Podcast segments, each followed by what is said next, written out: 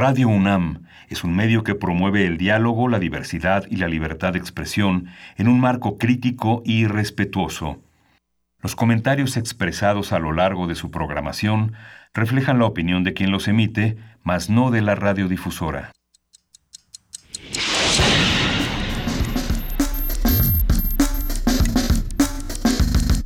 Primer movimiento. El mundo desde la universidad. Buenos días, son las 7.05 de la mañana de este martes 10 de julio y estamos ya en la cabina en Radio UNAM en primer movimiento. Juan Inés de esa, buenos días. Buenos días, Luisa Iglesias, ¿cómo estás? Buenos días, Juana Inés de esa, buenos días, Miguel Ángel Quemain. Pues aquí estamos todos pendientes de las distintas noticias alrededor de, de nuestro país y por supuesto alrededor del mundo con el tema de los niños rescatados en Tailandia. Sí, se acaba de dar la noticia de que ya eh, después de una labor de, rescate riesgosa, tardada, que dio la vuelta al mundo en términos noticiosos, ya fueron rescatados los 12 integrantes del equipo de fútbol con todo y su entrenador. Creo que eh, murió un buzo más en el, en el proceso eh, entre ayer y hoy, me parece, pero bueno, por lo menos ya se logró esta labor de rescate. Y escuchaba a uno de los, eh, de los eh, que dirigían la, la, búsqueda y lo que decía es eh, hay que tener mucho cuidado, hay que tener mucho cuidado después de rescatar al primero porque te confías. Ya, ya cuando sacaste a una primera, a un primer grupo, puede parecer que, eh, que todo es muy sencillo y entonces puedes confiarte. Entonces, bueno, pues es, eh, ha sido creo que un pues una experiencia eh, difícil de seguir. Hablamos de ello el viernes, hablamos de las complejidades de, este, de esta operación de rescate. Ya se llevó a buen término y nos da mucho gusto. Sí, justamente el día de ayer decíamos, esperemos que el, el, rescate de los primeros cuatro jóvenes culmine en el rescate de todos los jóvenes y efectivamente se pudo se pudo hacer.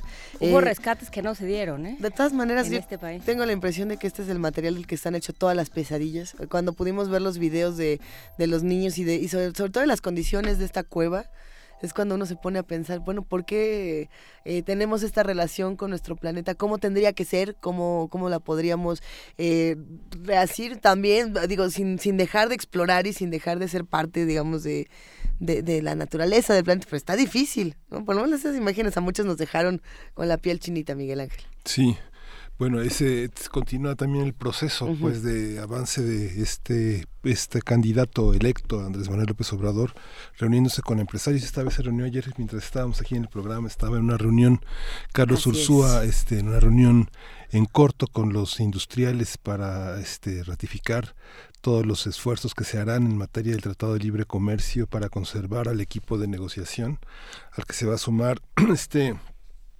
Jesús Cid, que es una, una de las piezas también de este equipo del Gabinete Económico de López Obrador para las negociaciones que terminarán justamente antes de que se dé la toma de gobierno. ¿no?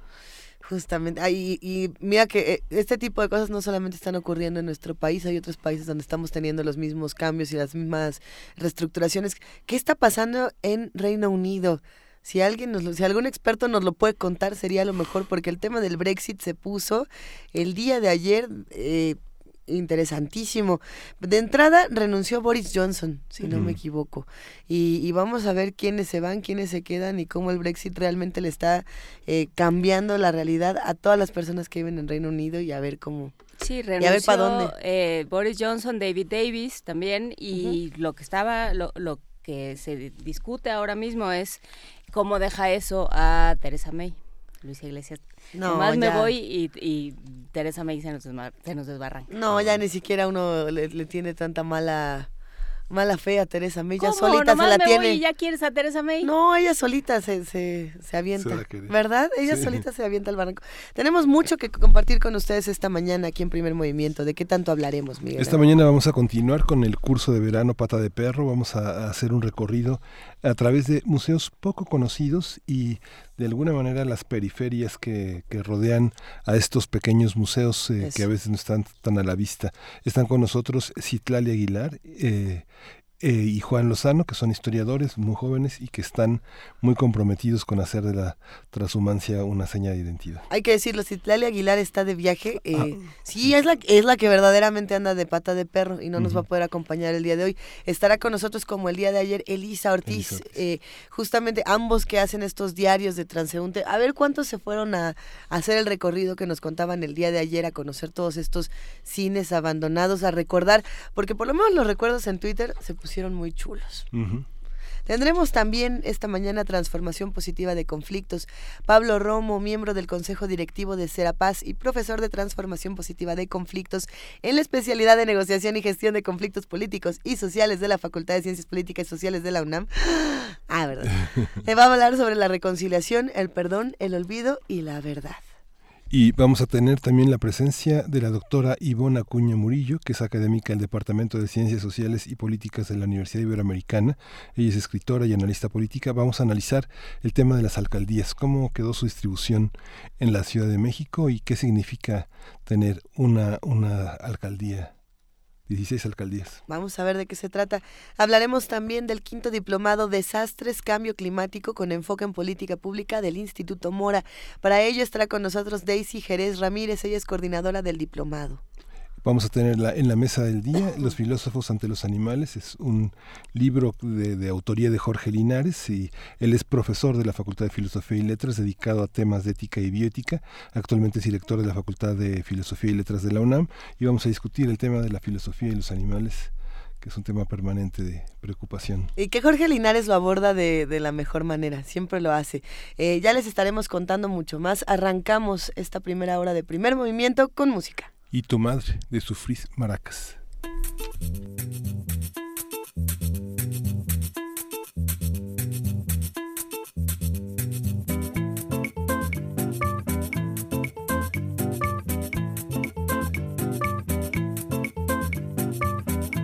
Temps encore devrais-je imaginer les lignes de ton corps? Une à une dandinée sur le lit ressort que je t'avais offert. Notre amour est bien mort et la note est ta mère. Ta mère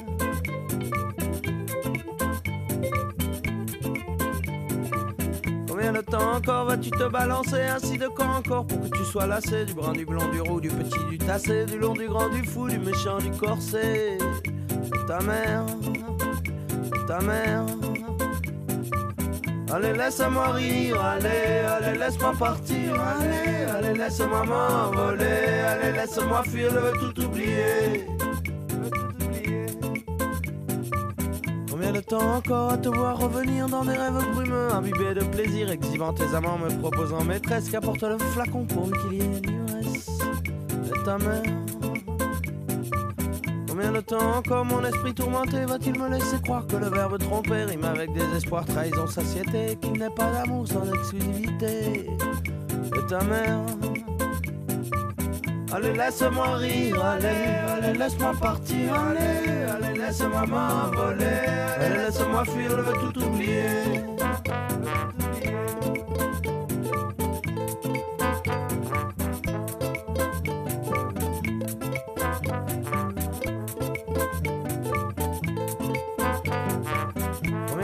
Encore vas-tu venir chialer sur cet amour pourri que tu n'as pas cessé de pourfendre à l'âge Tu le voulais morner, seras-tu toujours lâche quand ça devient risqué? Ou amer? Je ne veux plus te voir, je ne veux plus t'entendre, je ne veux plus rien savoir, je ne veux plus comprendre, je ne peux plus te croire, je veux juste oublier. Quand tu te fais prendre, arrête de crier. Comme ta mère, Allez, laisse-moi rire, allez, allez, laisse-moi partir, allez, allez, laisse-moi m'envoler, allez, laisse-moi fuir, je veux tout oublier. Allez, laisse-moi rire, allez, allez, laisse-moi partir, allez, allez, laisse-moi m'envoler, allez, laisse-moi fuir, je veux tout oublier. Combien de temps encore devrais l'imaginer l'idée de ton corps, une à une ordinaire sur le lit à ressort que je t'avais offert, notre amour est bien mort, et la note est ta mère. Primer movimiento.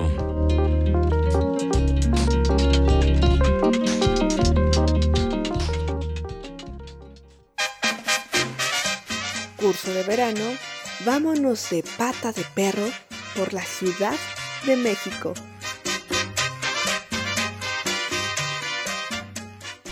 La capital de México posee una gran oferta artística y cultural debido a que es una de las ciudades con más museos en el mundo.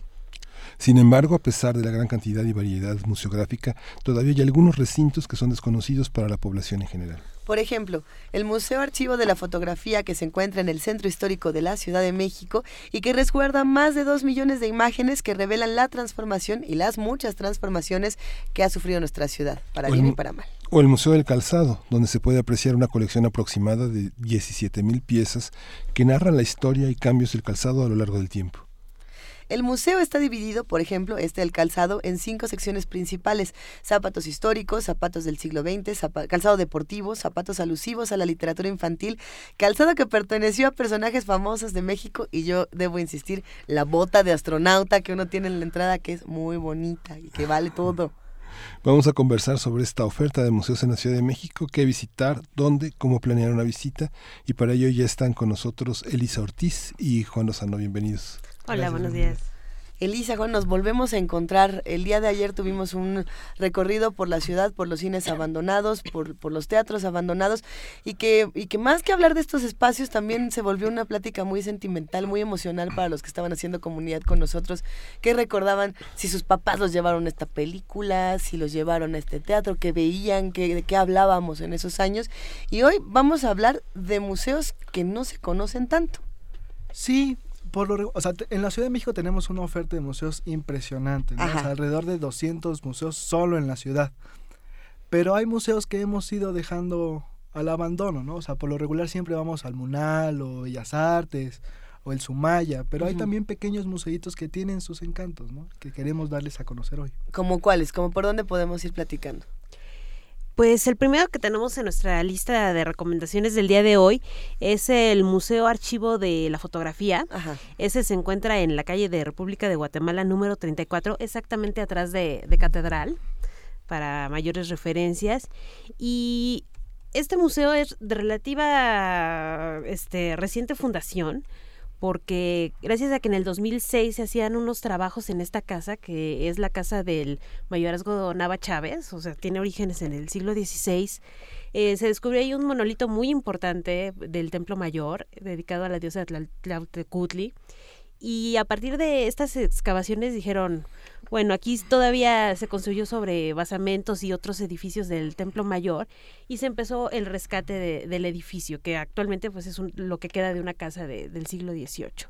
Y a partir de ahí, eh, la Secretaría de Cultura de la Ciudad de México decidió este eh, hacerse cargo de, este recinto y desde el 2006, poco después de estas labores de, de excavación, se creó el Museo Archivo de la Fotografía. Este museo tiene mucha suerte porque a pesar de no ser tan conocido o de no haber estado, digamos, en, en un espacio quizá más privilegiado, entre comillas, le toca estar junto al Centro Cultural España, le toca estar atrás de Catedral, le toca estar en una de las calles más eh, visitadas de nuestra ciudad.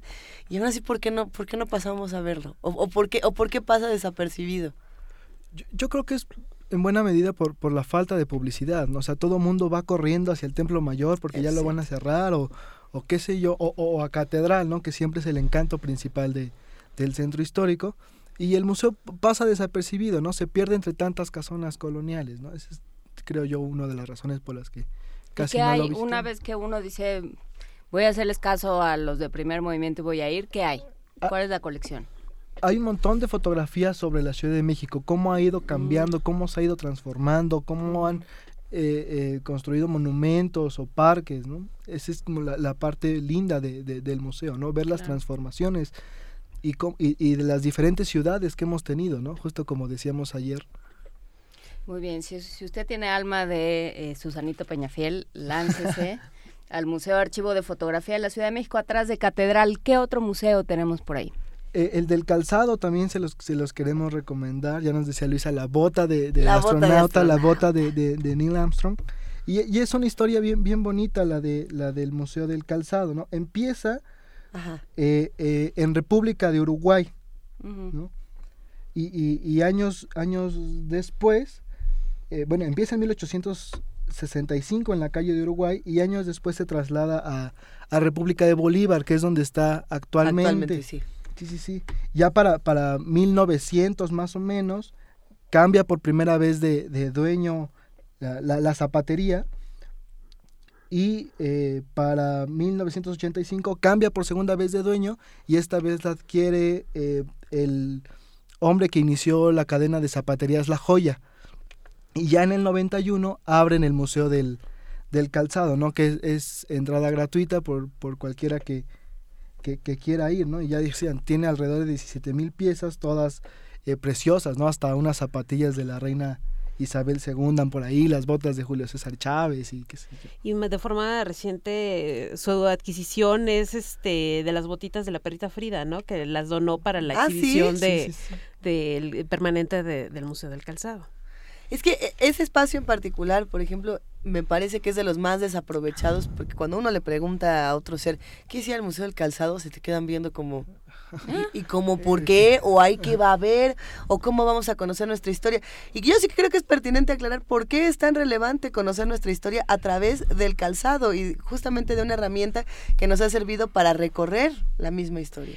Eh, yo recuerdo que fue un maestro de preparatoria el que nos dejó de tarea ir al Museo del Calzado del Borseguí, eso tendrá fácil más de 20 años que fui por primera vez. Y, y recuerdo que algo que me impresionó mucho es que literalmente tenían museo, era un museo del calzado del mundo. Entonces tenían alpargatas de hace cientos de años, recuerdo que me impresionó mucho ver los diminutos zapatos chinos, que tengo entendido que por orden del, rey se le decía a las niñas que tenían que deformar el, pie a través de unos zapatos horrorosos que uno dice, ¿cómo es posible que de verdad intentaran meter el pie simplemente en este zapato tan pequeño? Y ahí tienen esos ejemplos de, de calzado también de hace siglos y dices, ese era un canon de belleza en China. Eso actualmente en Occidente sería impensable. Y entonces ver la historia no solo del objeto, sino también de, este, de, cómo eran esas culturas, cuáles eran sus formas de, de este, de belleza, de acuerdo a, también este, sus influencias. Es muy interesante, hay, una, hay un investigador que se llama Arnaud Lebeuf, que algún día visitamos ese museo, y él tiene una tesis fascinante que se llama el pie desnudo, el pie calzado. Entonces, este, justamente en Mesoamérica, en la astronomía mesoamericana hay toda una ruta del pie vestido y del pie calzado alrededor de eso. Decía, falta el, pie, falta el pie desnudo, que es un pie vestido de pintura, es un pie vestido de alhajas, es un pie interesante, que no está en el museo, por cierto. O sea, no tenemos, por ejemplo, en el museo, digamos, la, la figurita del pie con toda la decoración. Pero esa es una buena sugerencia. Sí, es una, es una cosa Es una buena atribución. Eh, sí, la historia del pie desnudo. Y Porque hay una historia de la ortopedia, digamos. este, el borseguí es la historia de una ortopedia. Este podal, ¿no? A mí me parece que está fascinante y creo que es uno de esos espacios que todos podríamos darnos la vuelta y conocer una parte justamente de, nuestra historia. Entonces, a ver, vamos a hacer el recorrido. Nosotros estábamos en el centro atrás de Catedral y nos fuimos al Museo de Fotografía. Luego nos vamos caminando y, nos llegamos a Bolívar. Okay. Y lo padre es que son entrada gratuita ambos. Sí, estos dos son, son de, de martes a domingo de 10 a 18 horas y entrada libre. Ok. Entonces vamos bien, vamos, vamos, tranquilos. Sí, sí, sí, nos vamos acercando ya ¿no? Y después podemos caminar sobre Filomeno Mata y encontramos eh, el Museo del Ejército y, la Fuerza Aérea Mexicana, ¿no? que, es muy bonito.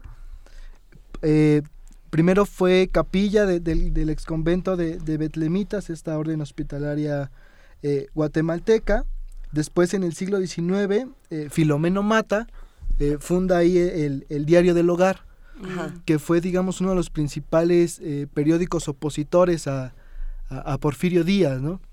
Eh, que queda mucho tiempo abandonado como, como muchos edificios eh, eh, en el centro histórico, hasta que López Mateos entrega, entrega este, este edificio a, la Secretaría de la Defensa y entonces hacen el, Museo del Ejército y la, y la Fuerza Aérea Mexicanos, ¿no?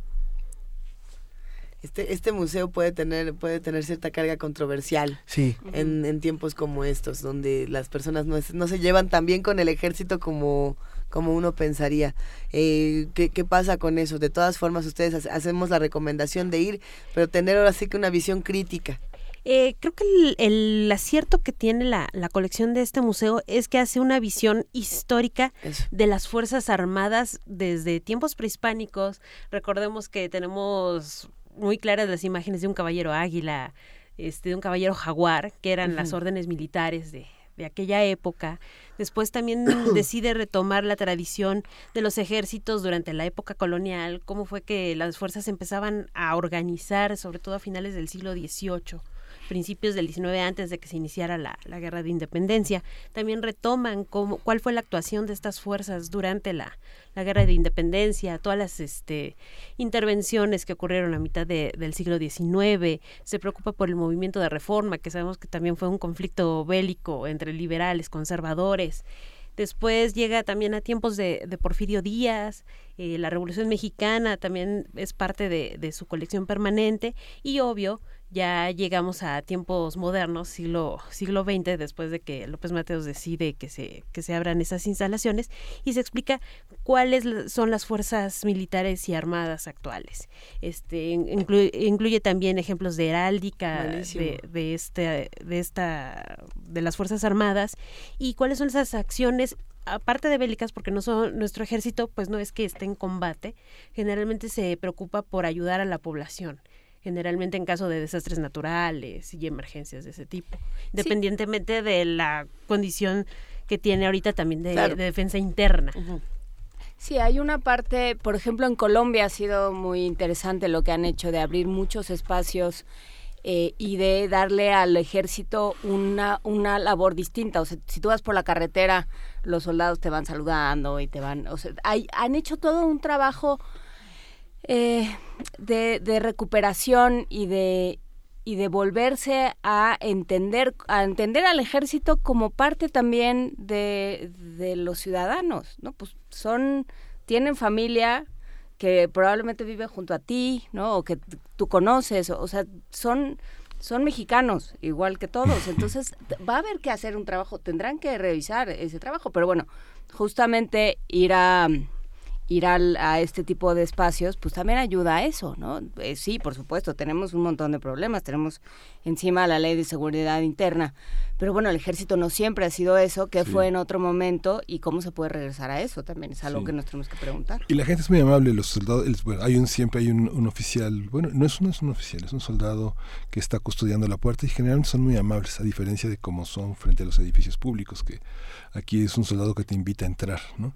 Y como dice Lisa, la historia como territorio, la historia como institución y la historia como conformación después de la Revolución Mexicana es muy interesante porque están hay un capítulo muy amplio pues de los, eh, de, los del ejército de los dragones de la reina que está que era el que conformó a la inteligencia militar que apoyó a Hidalgo en la en la independencia Aldama y Mina que fueron este del, ejército de dragones. Muy, muy, muy importante, no están los uniformes, que es una reivindicación que no estuvo hasta que llegó Juárez. Digamos, ese ejército, esos, esa disidencia no está reconocida hasta después de 1857. Así es. Y luego creo que también un ejercicio muy interesante que nos permite el edificio de este museo como tal es ver cómo, cuál ha sido el devenir del propio edificio. Es decir, primero fue parte de un convento de la orden precisamente de Nuestra Señora de Belén que como dijo Juan, este, se fundó en Guatemala para 1656, una orden que además no tenía dinero, entonces tuvo que buscar ayuda de una cofradía, la de San Francisco Javier, para poder hacer su fundación. Para el siglo XVII ya tenemos la iglesia que conocemos actualmente. Sabemos que la orden se suprime para 1821, precisamente al finalizar la, independencia. Queda abandonado el edificio y, y hasta siglo XX se decide que en una vieja iglesia obvio, ya no hay culto, bueno, hagamos un museo. Es también recuperar estos espacios y conocer la historia de, estos espacios físicos. Ahí está al lado del Club de Periodistas.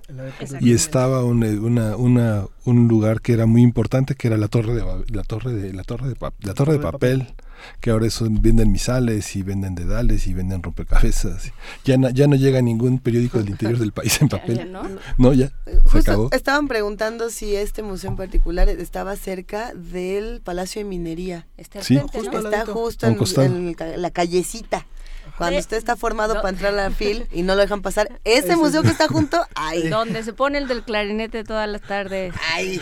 Todas las tardes. Su vecino más cercano es el MIDE, el Museo Interactivo de ah, Economía, que ocupa además lo que fue el claustro del convento de, de Betlemitas. Bueno, es que ahí se plantea una controversia, no es controversia, pero es un discurso, una discusión interesante pensando en los grandes museos que se comen a los pequeños museos y, y quién apoya a estos museos que de pronto miden cinco cuadras. El MIDE es un museo gigantesco, es bellísimo, ¿no? Bueno, los que tengan la oportunidad de ir al MIDE también, o sea, si ya fueron al de al de la poesía, váyanse al del al MIDE y si ya se fueron al MIDE, váyanse al de fotografía. Pero son museos que son gigantescos y que realmente sí devoran a los pequeñitos que están alrededor, ¿no? Sí, claro, ¿no? O sea, hablábamos de, de, la fotografía que le toca estar custodiado por estos dos grandes museos y, y, el caso de, de, este museo pues no es no es diferente, ¿no? Enfrente tienes al Munal, al lado al MIDE, al lado a Minería y pues el, el, el, el, edificio pasa desapercibido, ¿no? Que por ahí creo que también está el Museo de la Tortura, si no me equivoco, o no, no está por ahí. Sí, está ahí al lado de, del MIDE. Y de hecho, me gusta. igual. Me gusta mucho que eh, afuera del Museo del Ejército de la Fuerza Aérea tenemos a, a tres este personajes este prehispánicos, ¿no? No me acuerdo si está eh, este... este Escoutemo. Escoutemo. Tizoc y... Y Ahuizotl. Son los tres que están afuera. Ah, sí, sí, sí. que están en una producción gigante. Hoy, hoy deberíamos pedir que la foto que se tomen sea ahí. Bueno, no, quién sabe, quién sabe. A ver, ¿para dónde nos vamos? Este, otra de las opciones que, que, traemos de recorrido es el Museo de la Estampa, que volvemos a esta idea de que los museos grandes se comen a los chiquitos. Eh, sabemos que frente a la Alameda tenemos un maravilloso museo de arte, artes decorativas, que es el Franz Mayer. Y al lado tiene un este vecino que es el Museo de la Estampa. De hecho, la dirección es, es Hidalgo número 39 justo al lado de, del Franz Mayer está también la parroquia de la Santa Veracruz, la iglesia de San, de San, Juan de Dios, y, y, este museo pasa desapercibido. Todo el mundo puede hacer filas enormes para entrar a cualquier exposición del Franz Mayer, lo vimos ahorita con la exposición que hubo de Tim Burton en, en este museo, y, y nadie le hace caso al pobre Museo de la Estampa. Y como su nombre lo indica, indica, su acervo se compone de impresos, grabados, este desde el siglo XVIII, hay, algunas este, obras coloniales. Y obvio, tenemos también grandes nombres como Felgueres, trabajos de José Luis Cuevas, de Vicente Rojo, que son parte de, de su colección. Y sí, este museo completamente pasa desapercibido por la mayoría de los visitantes. Entonces creo que sería una buena opción. Este, si pasan por el Franz Mayer, también pueden ir a visitar el de la estampa. Tal vez es el museo más grande de gráfica en América Latina. ¿El de la estampa? El, de la estampa es uno de los de gráfica más importantes. América Latina. Pero yo iba justo a pensar, eh, o me quedaba pensando en si las colecciones que tienen son permanentes o si por lo menos hay nuevas. Son, permanentes.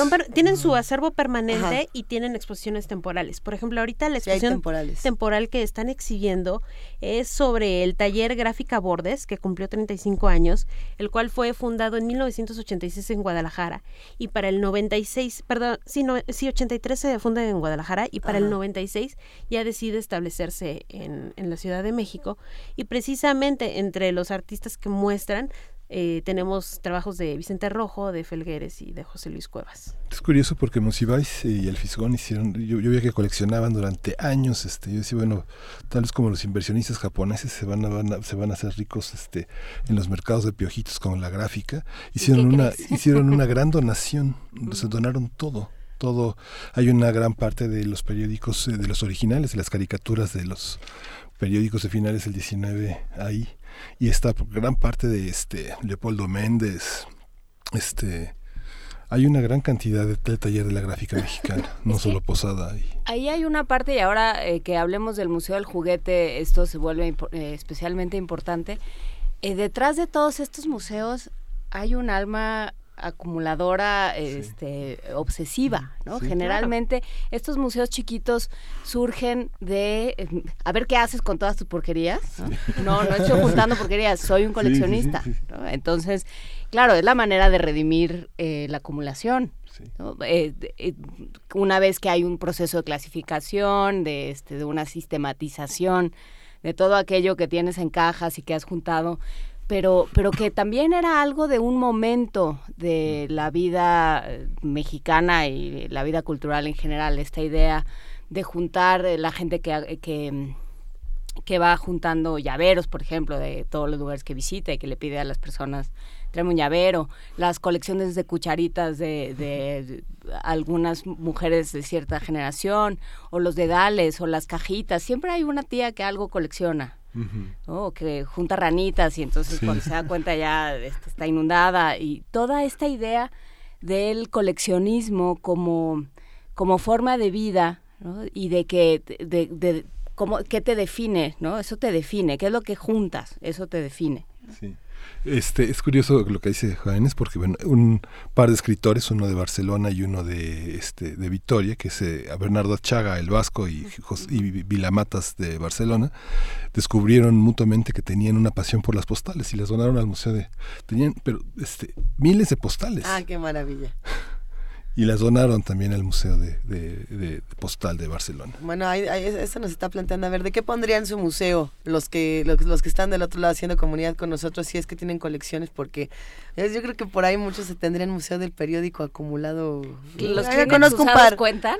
También cuentan. Ese que o las migajitas. Yo tengo una colección de migajitas de todas partes del mundo. Ahorita la ponemos. en el fondo de mi mochila. Elisa Ortiz Juan Lozano. A ver, vamos a escuchar just, todos juntos una cápsula sobre los museos y regresamos a seguir platicando con ustedes. El primer museo público que existió en México fue inaugurado en 1790. Se localizaba en la calle de Plateros en el centro de la Ciudad de México y se exhibían muestras de minerales así como la flora y fauna de la Nueva España.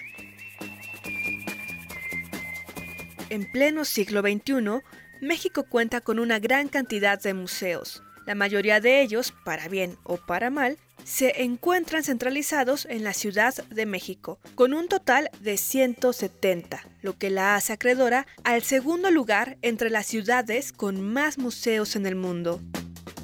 Ante tanta oferta de museos, te recomendamos ponerte un calzado cómodo y empezar por los menos conocidos, que seguro son una perla. Y para diseñar tu recorrido, te damos dos fuentes donde podrás encontrar museos y lugares que esperan tu visita. El primero es el Atlas de Infraestructura Cultural de México, de Conaculta, disponible en Internet. Y el segundo es el mapa de museos del Centro Histórico, disponible en www.museosdemexico.com. Fuera del aire estábamos hablando del Museo de Geología y de que este museo no entró, digamos, en esta curaduría porque está respaldado por la UNAM. Entonces, por lo menos, la, por lo menos este museo todavía no queda, digamos, en las manos de la nada. Ay, qué drama. Debe ser una vueltecita por el Museo de Geología, ya de una vez vaya a ver el kiosco Morisco, luego vaya al Museo de Geología, este, vea la escalera, que es, eh, es muy bonita, es, de este trabajo de herrería del siglo XIX muy de cuando íbamos a ser muy modernos. Sí. Ah, era una, es una verdadera belleza. Hay muchos mensajes en redes sociales de personas que están recordando eh, distintos museos, que están recordando distintas anécdotas alrededor de lo que nos platican. ¿A qué otro museo nos iríamos todos juntos? ¿Para dónde? ¿De aquí a dónde? Pues podemos desviarnos un poquito y ahora sí llegar al Museo del Juguete, ¿no? Ahí en, la Doctores, en, en Doctor Olvera, eh, una colección que empezó de manera particular con, con Roberto Shimizu y que poco a poco fue creciendo y estableciéndose ya hasta 2006, ¿no? Cuando ya se establece como, como museo y abre sus puertas a, a todo aquel que quiera, que quiera visitarlo.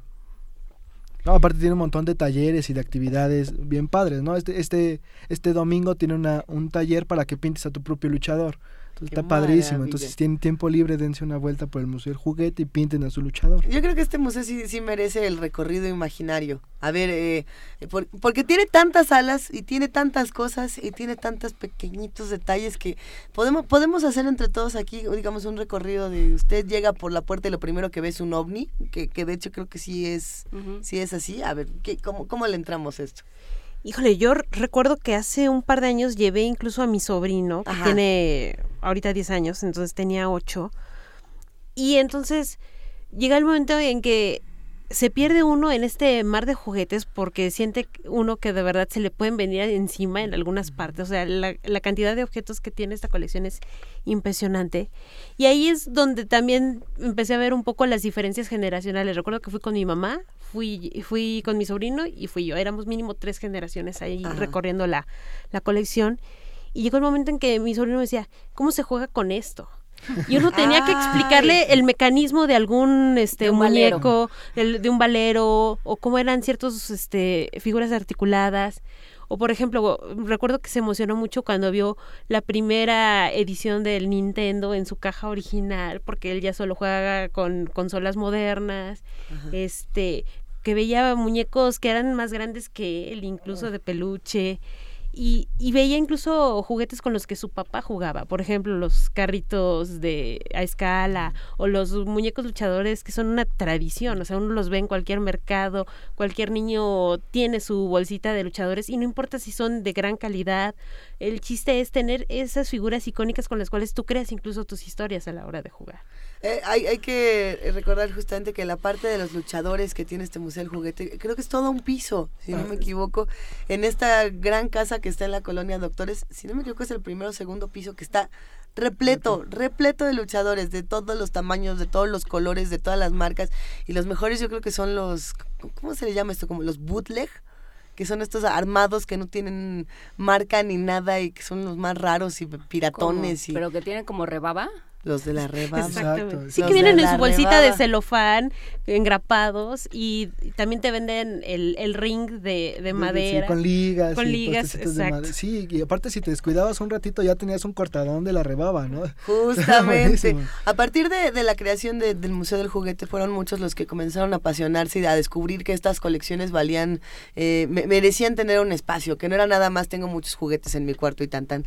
Eh, y, y el tianguis del juguete que se encuentra encuentra en el metro Miguel Hidalgo. ¿Alguien que sí, Miguel Hidalgo los sábados, me parece, ¿no? También es, podría ser otro museo ambulante, ¿no? Es como un museo ambulante justo. Cuéntanos más, ¿te has ido para allá, Juan? Sí, ¿Dónde está otra vez? Saliendo de Metro Hidalgo junto al eh, recinto a Simón Bolívar, eh, los, los, fines de semana se junta un montón de gente a vender y a intercambiar juguetes, ¿no? Y te encuentras cosas padrísimas que, ni siquiera tenías idea que, existían, ¿no? Sí, también afuera de Metro Valderas, donde está eh, la biblioteca de la Ciudadela, el fin de semana se hacen ese tipo de, mercados. Incluso hay un como club de los que coleccionan este autos a, a escala y entonces hacen venta, intercambio y cosas muy muy padres tengo la, impresión de que todo este interés y toda esta, digamos, esta comunión, esta comunidad, se junta gracias a que existen espacios como el Museo del Juguete. No, eh, no solamente tiene esta parte de los luchadores, que es, eh, digamos, muy lúdica y demás, tiene otra parte dedicada a Star Wars que es divertidísima, francamente divertida y con, con cosas de colección importantes. Y no sé si a ustedes les tocó ver, que yo creo que sí, la parte donde está el escenario es de la Sonora Santanera alguien que no, nadie, que tienen esta gran cara, una gran cara que es negra y que justamente se volvió muy importante porque en su momento la retiraron por ser racista. Dijeron, esta cara no pertenece a un espacio como este, se nos va. Y luego alguien dijo, bueno, pero es una muestra de cómo era la realidad en estos momentos, en los años, si no me equivoco, 70, la vamos a dejar. Y entonces está expuesta ahí como parte de nuestra historia también racista para los que se nos olvida que de pronto nuestro país es altamente racista, clasista y también a partir de escenografías y de juguetes, ¿no? Eh, Pablo Extinto dice, el de Valderas es de Hot Wheels. No, no sé bien. De Hot Wheels. Pero también había estos chiquititos que cabían en una moneda. Ay, los Micro Machines eran geniales.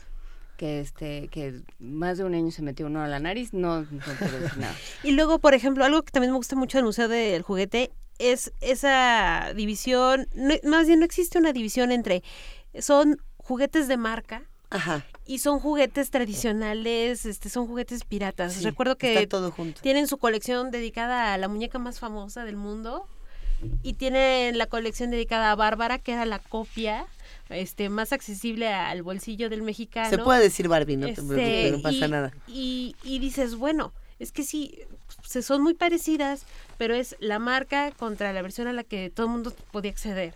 Y entonces no hay esa distinción, eso es muy padre en esta colección. Nos, gusta mucho que todos los que hacen comunidad con nosotros están integrando y están recordando qué museos les gustaban. Por aquí dicen que el de la corcholata. No, es que son los este son los que harían ellos. ah, los, sí son los que ellos harían porque el aquí Museo de la Fotocopia Universitaria no leída. Creo que podríamos todos contribuir. está buenísimo. yo tengo un acervo enorme. y, podríamos contribuir si, si quieres hacer carbono 14 hasta podemos este hasta puede haber unas cosas muy vintage. ¿Qué nos recomiendan ya para ir cerrando esta conversación? ¿Con qué nos quedamos de toda esta ciudad? ¿Con qué reflexiones finales? Híjole, creo que eh, la inmensa variedad que tiene nuestra ciudad en cuanto a museos eh, nos permite decir, bueno, es que a mí me interesa el arte, hay museos de con colecciones importantísimas, ya sea de arte virreinal, de arte moderno. No es que yo soy muy fan del chocolate, pues también tenemos un museo dedicado a, al chocolate que se puede visitar en la colonia Juárez. O sea, el, pretexto no es de si, si son caros, porque también tenemos muchas, este, muchos museos que son de acceso gratuito al menos un día a la semana, que muchos son en domingo o en martes, o de plano no tiene costo su, su, este, su ingreso. Entonces creo que el chiste para empezar a acercarnos a esos museos es que la gente vea qué le interesa, sobre qué le gustaría conocer, esa idea de que hay que ser curiosos y así acercarnos a, este tipo de, colecciones. Pues les queremos agradecer muchísimo por otro día de curso de verano. ¿Dónde encontramos todo el material? ¿Podemos repetir el blog al que pertenecen? Sí, pueden seguirnos en Facebook y en, y en Twitter como arroba, punto, no, arroba diario punto transeúnte. También estamos en Instagram. En Instagram. ¿Y a ustedes? Eh, ¿A cada cual? Me pueden seguir por arroba Juan Lozano y... Y yo en Twitter soy arroba la hija de Jefte. Hijo, bueno, ahorita los compartimos y seguiremos conversando con ustedes para recorrer esta ciudad e irnos todos juntos de pata de perro. Muchísimas gracias, Elisa Ortiz. Muchísimas gracias, Juan Lozano. Nos vemos mañana. Nos, vemos mañana. Ya está. Pues nos vamos con música. Nos vamos con música. Vamos a escuchar de los revueltas, cancionero.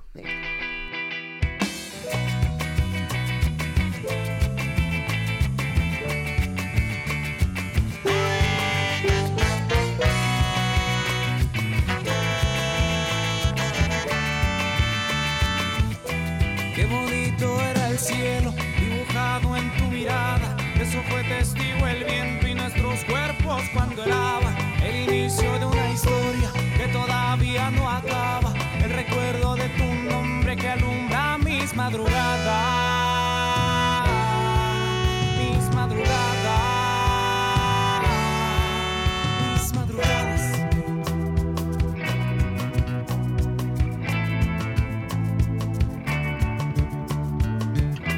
Solo hasta tu sonrisa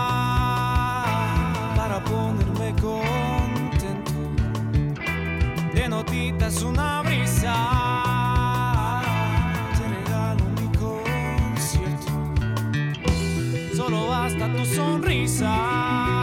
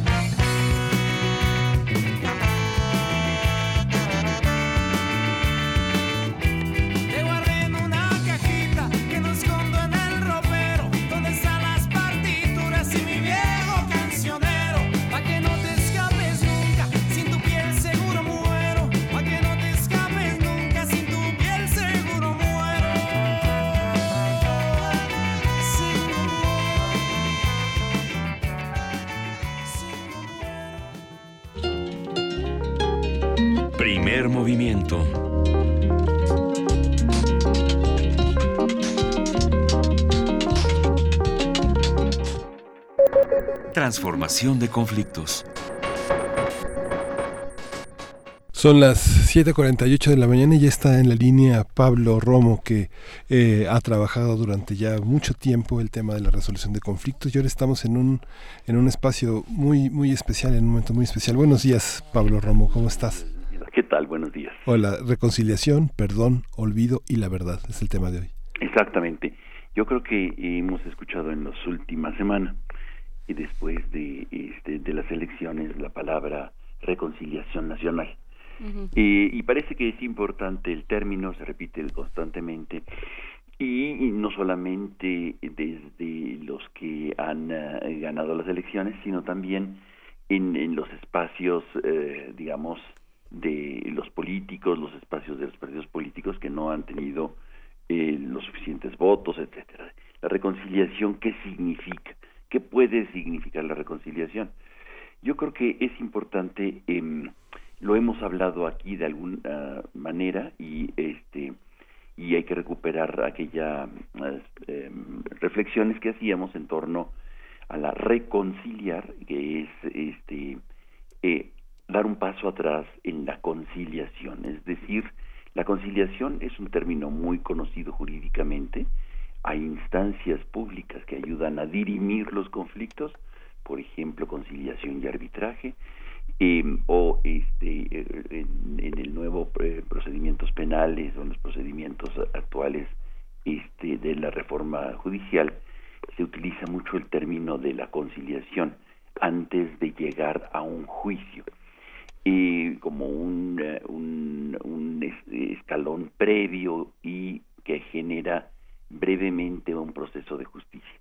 Sin embargo, yo creo que es importante que hagamos una reflexión conjunta sobre el, el significado de la reconciliación.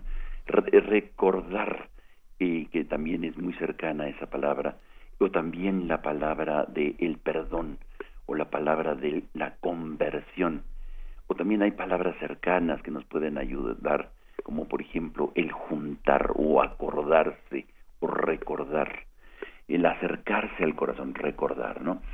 Creo que frente a eso en Chile, las experiencias de Chile y Argentina nos van, este, nos pueden dar algunas pautas de la importancia de esta palabra y de los procesos nacionales para eh, poder reconciliarse, reencontrarse eh, y poder reformular un uh, procedimiento nuevo de, de convivencia nueva.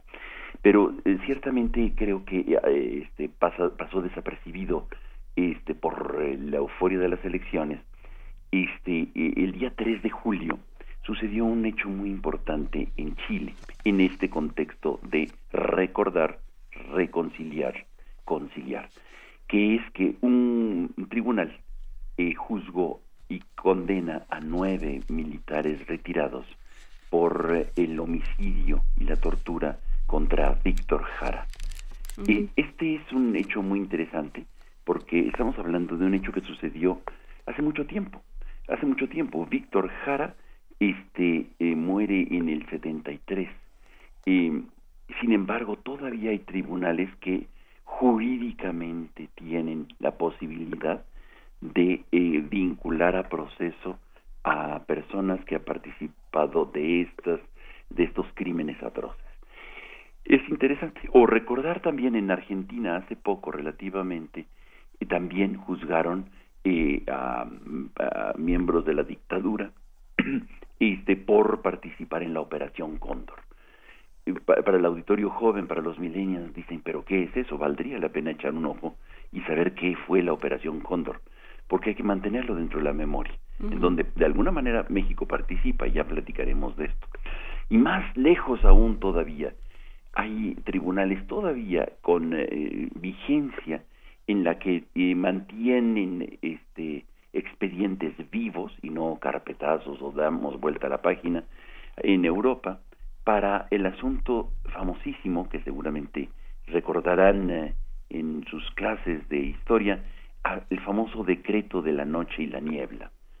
Ese famoso decreto de la noche y la niebla del 7 de diciembre del 41 de los nazis para desaparecer gente y así empieza el, las, las expresiones de las desapariciones forzadas, em, todavía hay eh, este, eh, eh, tribunales en donde mantienen vivo este archivos que están buscando gente que participó en estos procesos de la desaparición.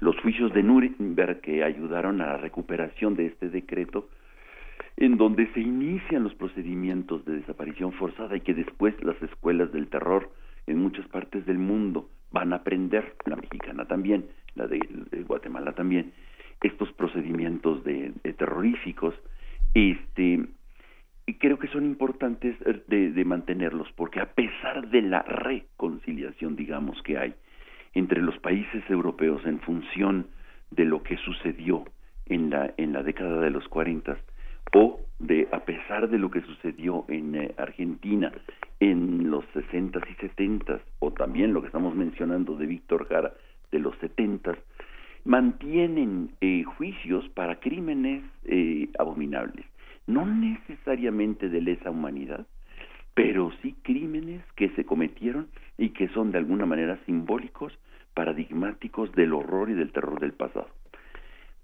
¿Por qué lo traigo a colación? Porque me parece que es muy importante este, lo que se ha dicho a partir de la reunión que hubo de este, lo que va a hacer esta, este gabinete de seguridad y de justicia en donde hablan, empiezan a hacer distinciones de a quienes se les va a dar una amnistía y a quienes no.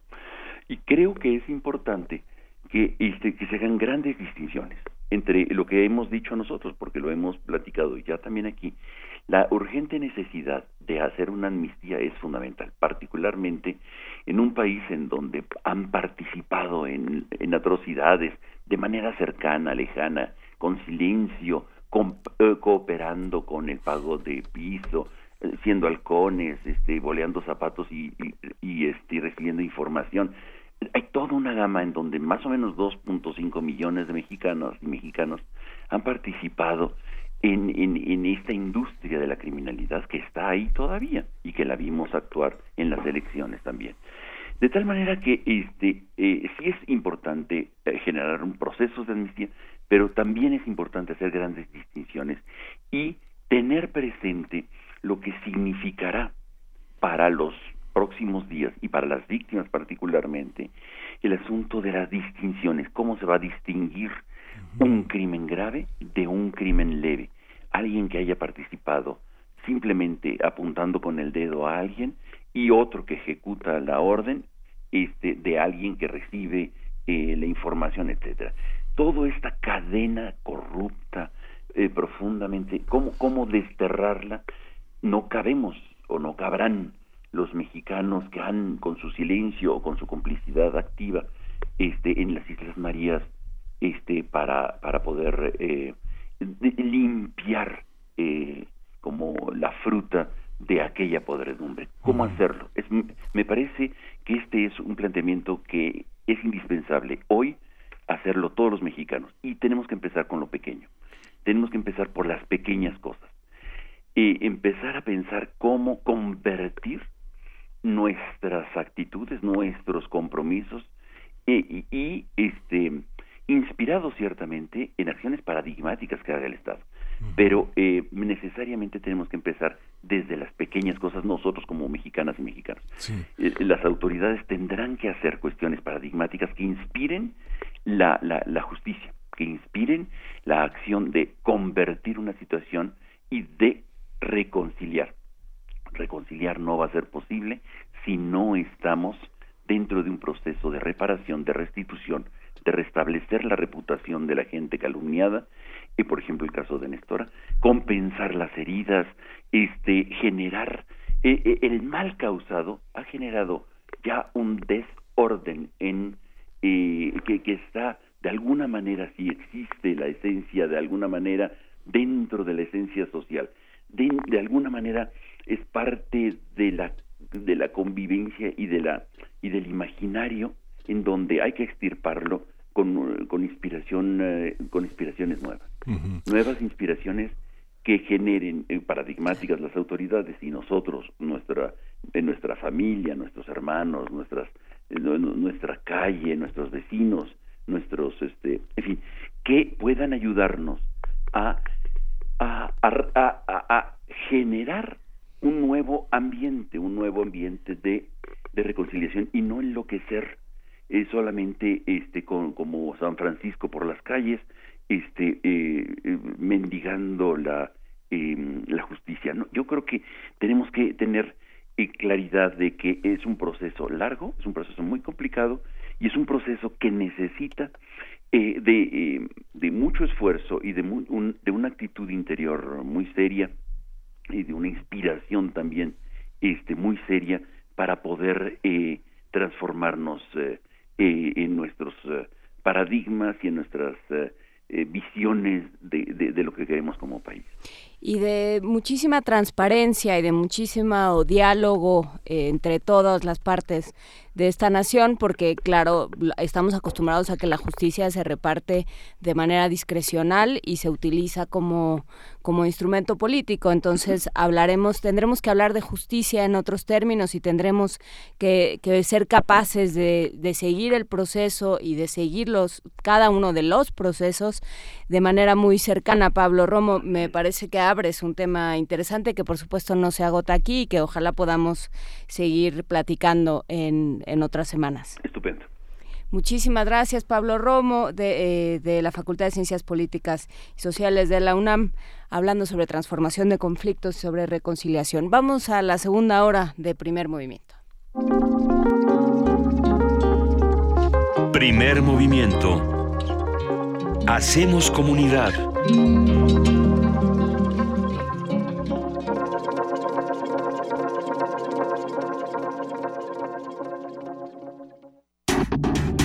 La Facultad de Medicina de la UNAM, a través del Departamento de Psiquiatría y Salud Mental, ofrece a la comunidad universitaria los servicios de su Clínica de Atención Integral para las Adicciones. De lunes a viernes de 10 a 18 horas. Para más información, comunícate al teléfono 56 23 21 27 o consulta la página www.psiquiatria.facmed.unam.mx. La psicología observa al ser humano, sus escenarios y comprende su diversidad. Adentrémonos en ella. Juntos hagamos conciencia, psicología y sociedad un programa de análisis y reflexión con Berenice Camacho y las doctoras en psicología Tania Rocha y Mariana Gutiérrez. Todos los lunes a las 18 horas por el 96.1 de FM y su retransmisión los jueves a las 16 horas por el 860 de AM. Radio UNAM, Experiencia Sonora. A ti que tuviste tu credencial para votar actualizada a todos los supervisores y capacitadores electorales. A ti que te informaste y a los más de un millón de funcionarios de casilla. A ti que supiste dialogar y libremente saliste a votar. Gracias a quienes contaron los millones de votos. A todos y a todas, muchas gracias. Estas elecciones no habrían sido posibles sin el esfuerzo, el trabajo y el compromiso de todos nosotros. Y vamos por más. Es tiempo de trabajar por un México más justo y libre para todos, con verdad, diálogo y exigencia. INE. El Centro Nacional de las Artes invita a una experiencia audiovisual inmersiva con contenidos 360 grados y de realidad virtual, a través de seis obras digitales producidas por la cantante islandesa Björk y renombrados artistas visuales. Las piezas hacen un recorrido por los álbumes Vulnicura y Biofilia, que abordan la vida personal de Björk. La muestra Björk Digital se puede visitar en la Galería Central y en las salas Espacio Alternativo y Arte Binario del Centro Nacional de las Artes de la Ciudad de México. Somos tu acervo, tu memoria, tu identidad, tu patrimonio, tu cultura, tu cine. Somos la Filmoteca UNAM. Para cinéfilos y público en general, preservamos y difundimos los materiales fílmicos de la memoria histórica del país. Tenemos laboratorios, banco de imagen, centro de documentación, sala de exposiciones tienda, librería y salas de cine. Visítanos en el Centro Cultural Universitario, el Cinematógrafo del Chopo y Casa del Lago. O accede desde tu computadora a nuestro cine en línea y museo virtual. Estamos en Facebook, Twitter e Instagram. Filmoteca UNAM. Reconocimiento UNESCO Memoria del Mundo 2017. ¿Quiénes hacen la ciencia? ¿Cómo se suma la ciencia a las soluciones de los problemas iberoamericanos? Científicos, investigadores y académicos de Iberoamérica hablan de los avances en ciencia, tecnología e innovación que inciden en nuestra vida. La ciencia que somos. Iberoamérica al aire. Viernes a las 10 y media de la mañana. 96.1 de FM. Retransmisión, domingos a las 9.30 de la mañana por el 860 de AM. Radio UNAM. Experiencia sonora. En redes sociales, en Facebook como Primer Movimiento UNAM y en Twitter como P Movimiento o escríbenos un correo a primermovimientounam@gmail.com. Hagamos comunidad. Y en Radio UNAM no hay nadie más que el equipo de Primer Movimiento y un pájaro que decidió meterse a la oficina de Juana Inés porque pues pues así. No, no es cierto. Juan te está esperando. Tiene Viene por mis migajas, maldito.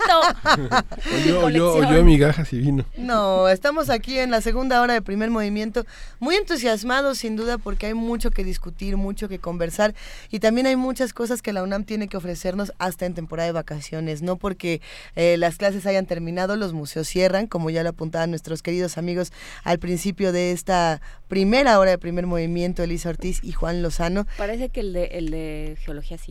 El de geología sí va a estar cerrado, pero si no me equivoco, el MUAC no, por ejemplo, el, no, no. Universum no. Los del Centro Cultural eh, Universitario van a estar abiertos. Y por, por supuesto que nos dará muchísimo gusto irles compartiendo crónicas de lo que hacemos por allá. Eh, si ustedes se van a algún museo, algún espacio poco conocido, mándenos un tweet, una fotografía, un- una postal sonora que podamos transmitir en arroba PMovimiento, diagonal primer movimiento UNAM y el teléfono 55 36 43 39. Gracias a todos los que están haciendo comunidad con nosotros, a todos los que nos mandan mensajes. Saludamos con muchísimo cariño a nuestra productora Frida Saldívar que lo logró, surcó esta ciudad que ha tenido muchos problemas esta mañana. Si usted ha tenido problemas o no, cuéntenos también en nuestras redes sociales. Nosotros por lo pronto nos vamos a nuestra nota nacional. Primer movimiento.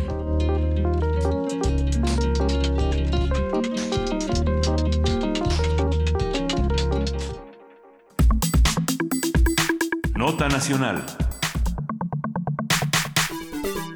El Instituto Electoral de la Ciudad de México entregó constancia de mayoría a los 16 próximos alcaldes de la Ciudad de México. Cada alcaldía estará integrada por 10 concejales. El Partido Revolucionario Institucional se quedó únicamente con una alcaldía, Coajimalpa. Hijo, bueno, vamos a ver qué significa. La coalición por la Ciudad de México al frente, integrada por PAN, PRD y Movimiento Ciudadano, ganó en Milpa Alta, Coyoacán, Benito Juárez y Venustiano Carranza, cuatro alcaldías. Y la coalición Juntos Haremos Historia, Morena, Partido del Trabajo y Encuentro Social, quien hay que decir, ayer discutíamos si no tiene registro, entonces por qué si tiene otras cosas, eh, venció en la jornada electoral del pasado primero de julio, en la que consiguió 11 alcaldías de la Ciudad de México. Vamos a analizar el proyecto y la distribución de las alcaldías en la Ciudad de México según los resultados dados por el INE. Está con nosotros ya la doctora Ivona Acuña Murillo, y ella es académica del Departamento de Ciencias Sociales y Políticas de la Universidad Iberoamericana, también es escritora y analista política. Buenos días, Ivonne. Buenos días, Luisa, Juana Inés, Miguel Ángel.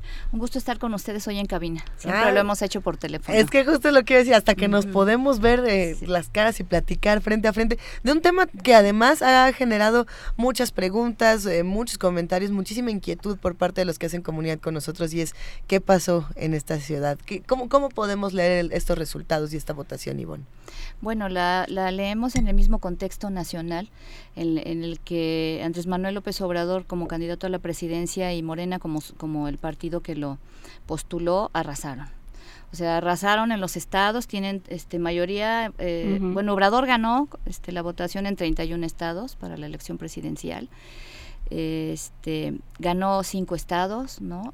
La, la gubernatura de cinco estados, el Congreso, Congreso Federal, Cámara de Diputados, Cámara de Senadores con mayoría absoluta, la ciudad, por supuesto, que di- podríamos decir que de cierta forma de un tiempo para acá es su ciudad, pues, ¿no? Donde tiene también parte de, de sus votantes más fieles, eh, gan- con estas 11 alcaldías de las que se hablaba. Pero ¿quién gana realmente, eh, digamos, esta, esta votación? ¿La gana Andrés Manuel López Obrador como Andrés Manuel López Obrador, la gana una coalición, la gana Morena, porque eh, lo que teníamos que nos llamaba mucho la atención era decir, a ver, si el Partido Encuentro Social tiene menos del 3%, eh, por más que digan que si separamos los votos para acá, que si los juntamos, que si los volteamos al revés, entonces ya no va a perder el registro, lo cierto es que no consiguió todos estos votos y que pareciera que lo que ocurre con estas alcaldías es más bien un reflejo de, de la preferencia que hay de los votantes únicamente por Andrés Manuel López Obrador y no tanto por el conocimiento de los futuros alcaldes, de las propuestas, etcétera. ¿Es cierto o no? Eh, sí, sí hay algo de razón en eso, de hecho, o mucho de razón. De hecho, es Andrés Manuel el que arrastra los votos. Eh, él, él le sacó más votos que Morena, por ejemplo. ¿no? Entonces, Andrés Manuel le suma votos a Morena, como le sumaba al PRD. Y, efectivamente la figura de Andrés Manuel López Obrador en la ciudad es enorme, es muy importante. Eh, eh, recuerdo, por ejemplo, esta tarjeta que dio para adultos mayores, que le siguen llamando la tarjeta de Obrador, cuando que es una cuestión que pertenece a la administración este, vigente ¿no? Y se le sigue llamando la tarjeta de Obrador.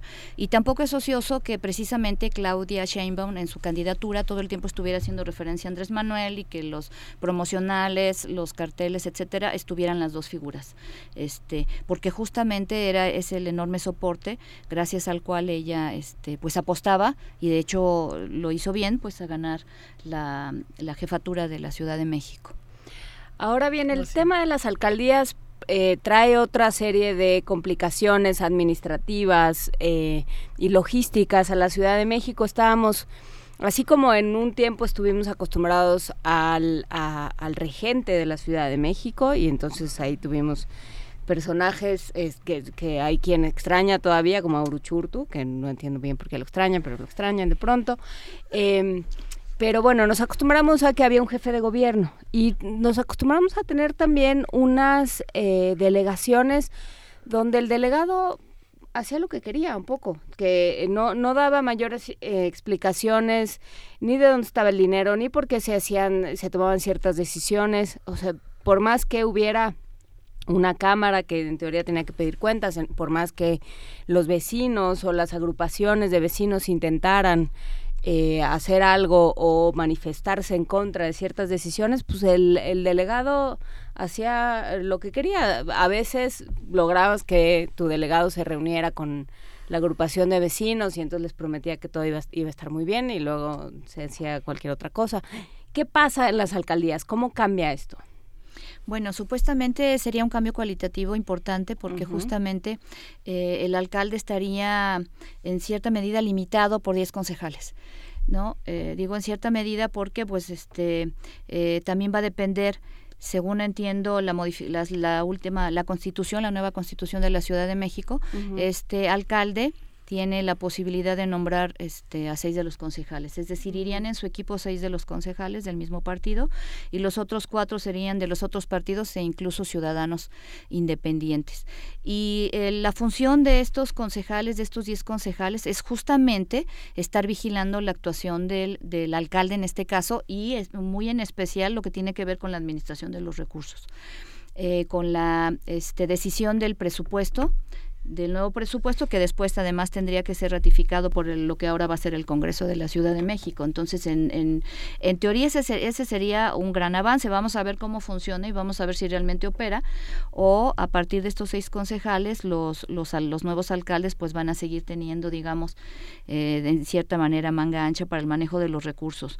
Eh, veremos porque eso también tiene que ver, decía yo, con el nuevo Congreso local, en el que justamente Morena tiene mayoría calificada, se quedó con 38 espacios de 66 y son quienes tendrían que aprobar esos presupuestos y poner los peros y, y los límites. Entonces vamos a ver cómo funciona esta, esta organización y esta nueva administración. Bueno, ¿alguien quiere hablar de Coajimalpa? Todavía no quiere. Adelante, Luisa. No, ¿cómo se reparten? De pronto creo que todos nos quedamos en, pues sí, pasmados cuando escuchamos que solamente Coajimalpa era para el PRI y ya. Y decimos, ¿y de verdad ninguna? No, y de verdad en otro estado tampoco, y de verdad en alguna parte nada. Eh, ¿Cómo se leen resultados como estos? Bueno, yo me hubiera preocupado si el PRI hubiera ganado más, más alcaldías, sí. ¿no? Porque es el partido, digamos, más, más rechazado en la ciudad. Pero sorprende, pero sí sorprende que nada más haya quedado una, ¿no? Claro, bueno, ese es el costo de sus decisiones, es el costo de tantos años de mala administración, de este sexenio en el que ha habido una corrupción enorme y me parece que Coajimalpa no es la excepción y que la, y que la retiene este el PRI, eh, a pesar de las, precisamente de, pues, de la oposición ciudadana, de de, mal desempeño, de acusación de autoritarismo y otras cosas este, en, esta, en esta localidad. Entonces, eh, en, ese sentido no sorprende, más bien fue como tal vez un trabajo que se hizo este rudo ahí en la delegación pues para mantenerla, para que la mantuviera el PRI. Lo que se esperaba también que ocurriera en Yucatán, por ejemplo, a nivel federal, ¿no? A nivel de las entidades este, que, que, se, que el PRI conservara Yucatán. Eh, lo que observamos efectivamente es un enorme debacle del PRI, que no se compara siquiera con la del 2000, cuando perdió la presidencia. Eh, en la que eh, hay un castigo, por supuesto, por las malas administraciones, en especial por este sexenio, por las acusaciones de corrupción, por el tráfico de influencias, por la Casa Blanca, este, por Ayotzinapa, que hasta donde sabemos no es, no fue causado directamente por, por Enrique Peña Nieto. Sin embargo, la respuesta, la falta de resultados es lo que le va a cargar, digamos, pues ya creo que para siempre, ¿no? junto con esta cuestión de la Casa Blanca. Entonces, fue la decisión de la ciudadanía de realmente castigar este partido. Ya las encuestas decían que 8 de cada 10 ciudadanos no querían que, regresara el PRI, o sea, ya no querían que se mantuviera o regresara el PRI. Entonces, ese es el resultado. Y, y lo contrario, pues es una, un partido este nuevo que es Morena no que ayer cumplió cuatro años apenas recientemente y en cuatro años ya logró la presidencia este y los otros números que, que hablaba yo hace rato. Pero por ejemplo pensando eh, específicamente en la Ciudad de México sí por supuesto que, que, los habitantes de esta ciudad siempre se han ido más hacia digamos a hablar de las ideas que tiene el PRD a hablar de las ideas que ahora tiene Morena etcétera etcétera pero eh, muchos dicen eh, la culpa de lo que ocurre en esta ciudad o el reflejo de lo que pasó en esta ciudad es de Mancera. ¿no? ¿Y qué pasa con, con la figura de Mancera? ¿Y qué pasa con el Frente PAN PRD Movimiento Ciudadano que se queda con Milpalta, Coyoacán, Benito Juárez y Venustiano Carranza? Bueno, eh, ¿uno pensaría que iba a ser más o menos o ¿Cómo ves? Bueno, en primer lugar, sí, efectivamente, eh, parte de lo que, de, este resultado, en primer lugar era lo que mencionábamos, es decir, es la figura de López Obrador. López Obrador se, sale del PRD, se lleva el proyecto, se lleva las principales figuras, eh, se, lo desfonda, pues, o, se desfonda porque también el PRD no pudo este, mantener a su, a su gente, pues, o sea, no es solamente que, que Obrador fuera un polo, un polo que atrae, sino que también el PRD desde adentro se empieza a resquebrar y efectivamente la administración de Mancera no ha sido este de lo mejor desde el inicio cuando empiezan eh, inclusive bueno eh, cuando tomó protesta Peña Nieto que él todavía no él tomó protesta cuatro días después pero que empiezan las la represión a, los jóvenes no a las manifestaciones que en las dos administraciones anteriores había sido por ejemplo la Ciudad de México el Zócalo en particular un espacio de libertades no solamente para la las manifestaciones públicas las manifestaciones ciudadanas sino para el arte la cultura etcétera. Entonces, de pronto empieza esta esta represión a los jóvenes, ya estando él en funciones, los famosos este, anarquistas, eh, estas estrategias, ¿no? Para, para este, desalentar a los jóvenes, a la gente, para que saliera a las calles a, manifestarse. Eso por un lado. Eh, por otro lado, su cercanía con Enrique Peña Nieto. O sea, casi desde el principio vais a tomar la foto, lo que Marcelo este, se resistió hasta el final. Y Mancera no. Y fue una decepción porque Mancera llega con el 60% de los votos, 40% arriba del segundo lugar que era Beatriz Paredes. Y ese porcentaje de votos no lo ganó solamente por haber sido un buen candidato, yo creo que fue un buen candidato, yo lo escuché en, la Iberoamericana y le fue muy bien, este, sino por, la, por el trabajo de, de, Marcelo Ebrard y de este, Andrés Manuel López, Obrador. Es decir, llega precisamente con el aval de estos dos este, gobernantes anteriores y lo dilapida.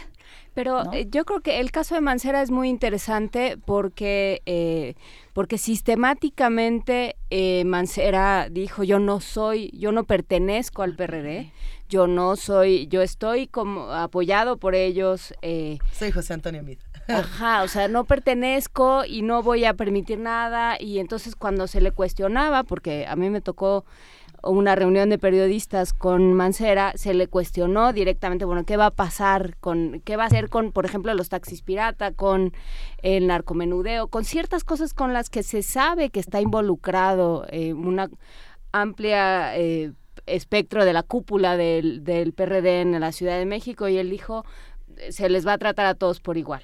Y, y, el PRD le contestó en consecuencia. O sea, eso creo que es fundamental cuando hablamos de esta transición de delegación a alcaldía. Las, las delegaciones tienen un aparato, lo, lo decías de alguna forma cuando hablabas de Coajimalpa, Ivonne. Las delegaciones tienen un aparato eh, que se, que se mueve solo, que se, que se eh, de alguna manera son como organismos que se gobiernan y se mueven solos y, deciden sobre el dinero y deciden sobre las obras y deciden a quién castigan y a quién premian de maneras eh, muy variadas también.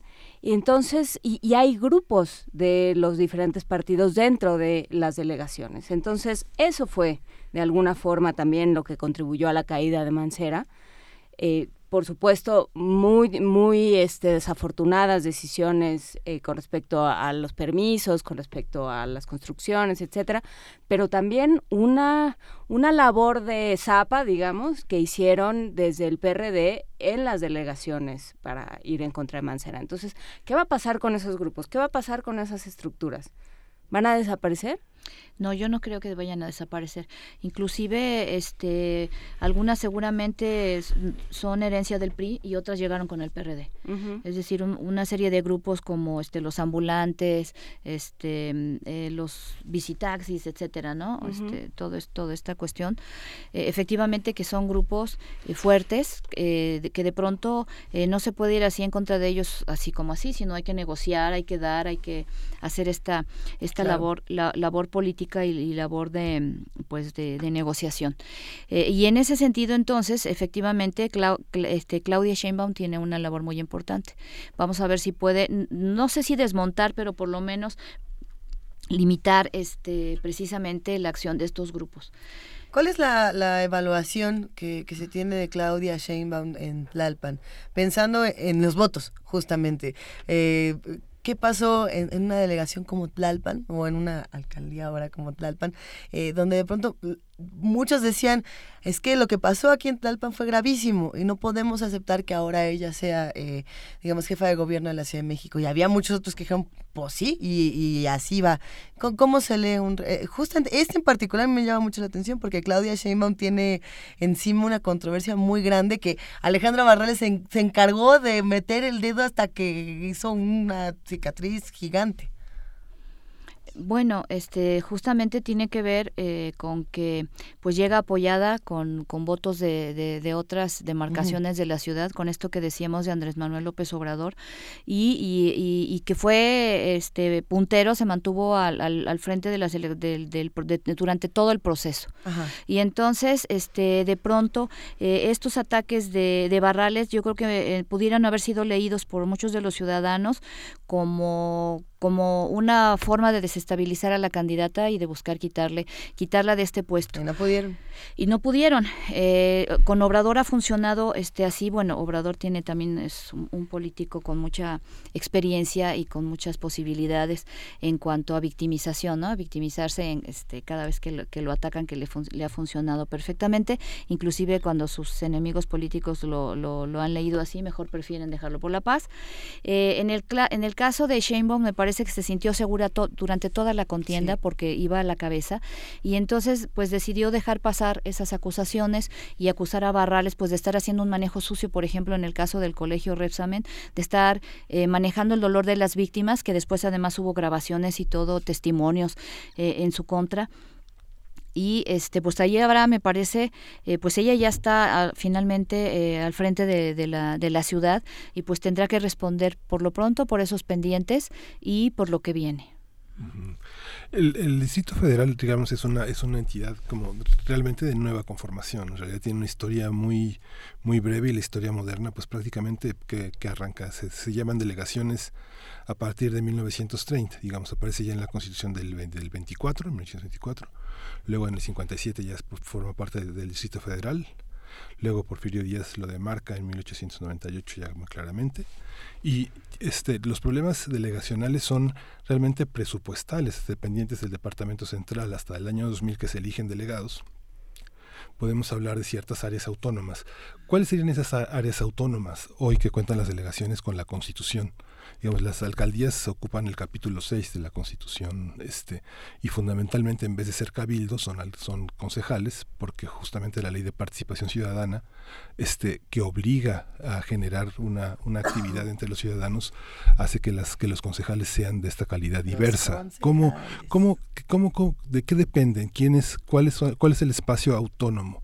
de las alcaldías y en qué medida el jefe de gobierno las determina, digamos, el presupuesto central en materia de seguridad, este, de abasto de agua, este, bueno, en, ese, en este sentido tienen, digamos, la posibilidad de decidir su presupuesto, de, diseñar ese presupuesto, pero como decía, eh, depende de la, de la observación de los concejales y también de la aprobación del Congreso.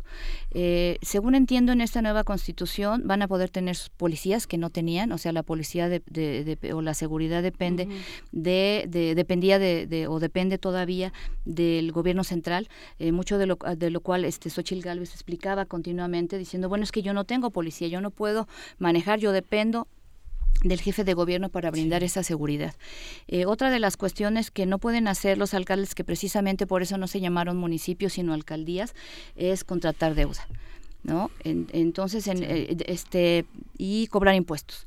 Entonces, en este sentido, efectivamente, pues siguen teniendo cierta este, dependencia del gobierno central, eh, lo cual no me parece que sea pues descabellado ni, ni, ni tampoco tan fuera de lugar, porque justamente hablábamos pues de esta autonomía que tienen los delegados para hacer lo que quieren con el presupuesto y asignarlo este y, y gastarlo como, como, como les da la gana. Entonces, me parece que en ese sentido, pues sí está bien que haya estos contrapesos. Tampoco pueden modificar el uso de suelo.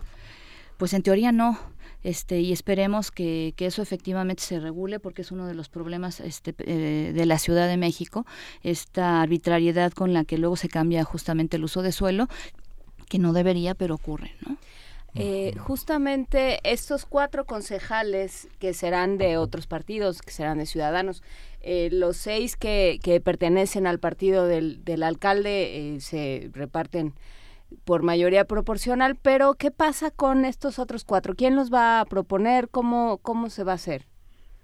Bueno, según entiendo, este, tienen que ver con eh, el porcentaje de votos también de cada partido, eh, este, en cada una de las delegaciones y en esa medida se van a asignar a, pues, a cada uno de los partidos en función de su porcentaje de votos. Pues habrá, habrá que, que revisar con atención de, de, qué estamos hablando cuando hablamos de, de estos concejales. Eh, creo que ha sido muy significativo, sobre todo en ciertas colonias, eh, cómo han brotado agrupaciones de vecinos. Eh, generalmente surgen en torno a un problema específico y se van aglutinando. Por otro lado, también existen eh, asociaciones de vecinos completamente cooptadas por la por la delegación y entonces eh, pues su agenda se convierte en la agenda del delegado y pues obviamente no hay participación posible. Todo esto habrá habrá que revisarlo, pero lo tendremos que revisar nosotros, no va a, no va a caer del lado de, la, de los alcaldes. Claro, y, y lo más probable es que persista esta cultura política precisamente de este de los eh, de estar defendiendo los de los, los intereses, pues, desde el grupo, por ejemplo, si son seis concejales del, del, partido que gana la alcaldía, pues está difícil que se pongan en contra este, del alcalde y de sus proyectos y de la forma en que, en que este, asigna el presupuesto o lo, o lo, o lo, o lo gasta, eh, etcétera. Entonces, sí hay que estar muy pendientes. Eh, es una nueva figura que en la que supuestamente se ha puesto, digamos, la pues la idea de que es, las cosas puedan cambiar, de que efectivamente este, los delegados no cometan los atropellos que cometen y no se conviertan este, casi en pequeños señores feudales en, en cada una de las delegaciones. Pero habrá que verlo. Justamente uno de los retos enormes que tiene Morena en la ciudad y en el país es no permitir que persista esta, esta cultura política del clientelismo, del corporativismo, de justamente estos grupos enquistados que pues que exigen cuotas, que exigen recursos, que exigen espacios de poder y pues eso es lo que hay que observar. Eh, no sé si, si, pudiéramos ser optimistas, eh, pero creo que mejor deberíamos este, justamente tener un ojo crítico para ver si efectivamente esto cambia en algo las cosas. Por supuesto, porque, por ejemplo, la candidatura de Lorena Osornio era muy interesante en ese sentido. Lorena Osornio traía detrás, o eso decía, a los ambulantes. O tuvo más votos Lorena Osornio que eh, Rascón y que Purificación Carpintero. Nada más por dar ese dato así pues ahí está el voto clientelar. puede uno, o sea, una hipótesis es ese es el voto clientelar. Está interesante, está muy interesante. Oiga, nos escribió por aquí eh, Pablo Extinto y nos dice justamente Tlalpan es la segunda alcaldía con mayor porcentaje de triunfo y también la segunda con mayor diferencia con respecto al segundo lugar. Y nos manda justamente esta lista donde en primer lugar está Cuauhtémoc, luego está Tlalpan y luego ya va contando el resto de las alcaldías. Está interesantísimo este tema y, y bueno, quedan muchas dudas. Ivonne, ¿cuáles son estas dudas que tú plantearías para que todos estemos atentos los próximos meses? Que no nos quedemos en, ah, pues ya quedó este Morena aquí, ya quedó el PRI acá, ya me voy a mi casa a, ver la tele. ¿Con qué dudas nos quedamos y dónde seguiremos apuntando? Bueno, en primer lugar, creo que este seguir seguirnos pensando como ciudadanos solamente el día del voto, ese es el primer error.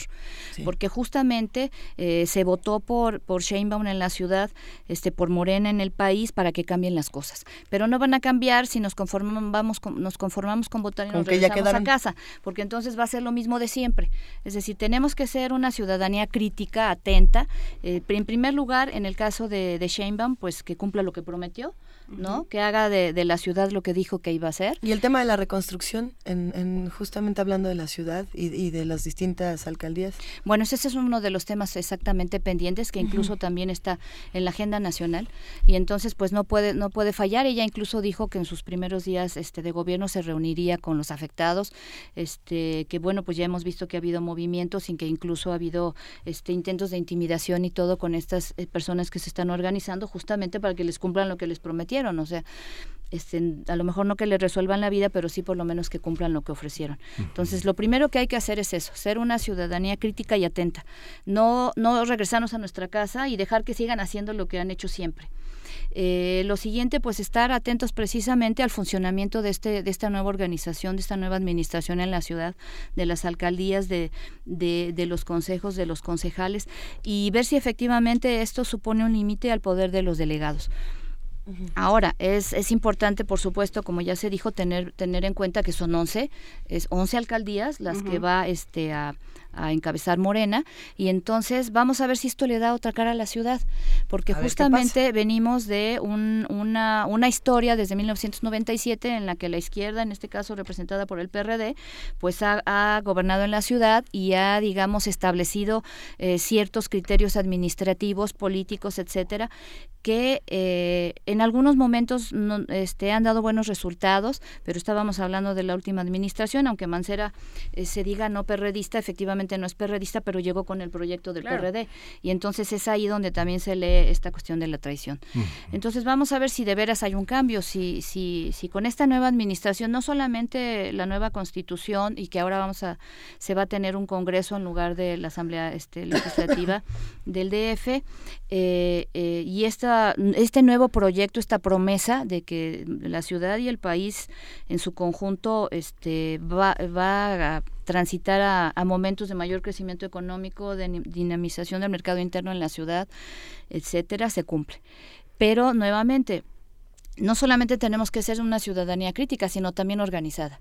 Es decir, ¿qué vamos a hacer desde, nuestros distintos este, espacios? Por ejemplo, los medios, por supuesto, ya aquí se dijo, desde las universidades, la misma este, sociedad civil, que afortunadamente tenemos una sociedad civil este, organizada, muy, muy activa, que realmente está pendiente y que va a estar pendiente de lo que pase en esta ciudad con el nuevo gobierno. Es que vamos a hacer el contrapeso. Tenemos que ser el contrapeso. Porque, porque políticamente no está dado, en este momento, como está organizado el mapa político, no hay una posibilidad real de contrapesos políticos. Entonces, ¿qué vamos a hacer? Exactamente, justo este que Luisa me preguntabas de qué va a pasar con el frente, con el PAN PRD. Pues tiene que es esto, supuesto, ellos son la oposición de la ciudad, pero efectivamente, pues al ser tan tan al, haber este, se quedado solo con cuatro alcaldías y, y no tener este tanto peso en el en el Congreso, pues entonces, eh, por ejemplo, el PRD que cuenta con seis legisladores, el PAN este que tiene once, entonces realmente el contrapeso este no va a ser tan digamos como tan importante pero para eso está la ciudadanía y me parece en, todo caso que transitaríamos a una mejor etapa si el contrapeso efectivo somos los ciudadanos, las ciudadanas, porque los partidos políticos se arreglan. ¿No? Entre ellos se arreglan.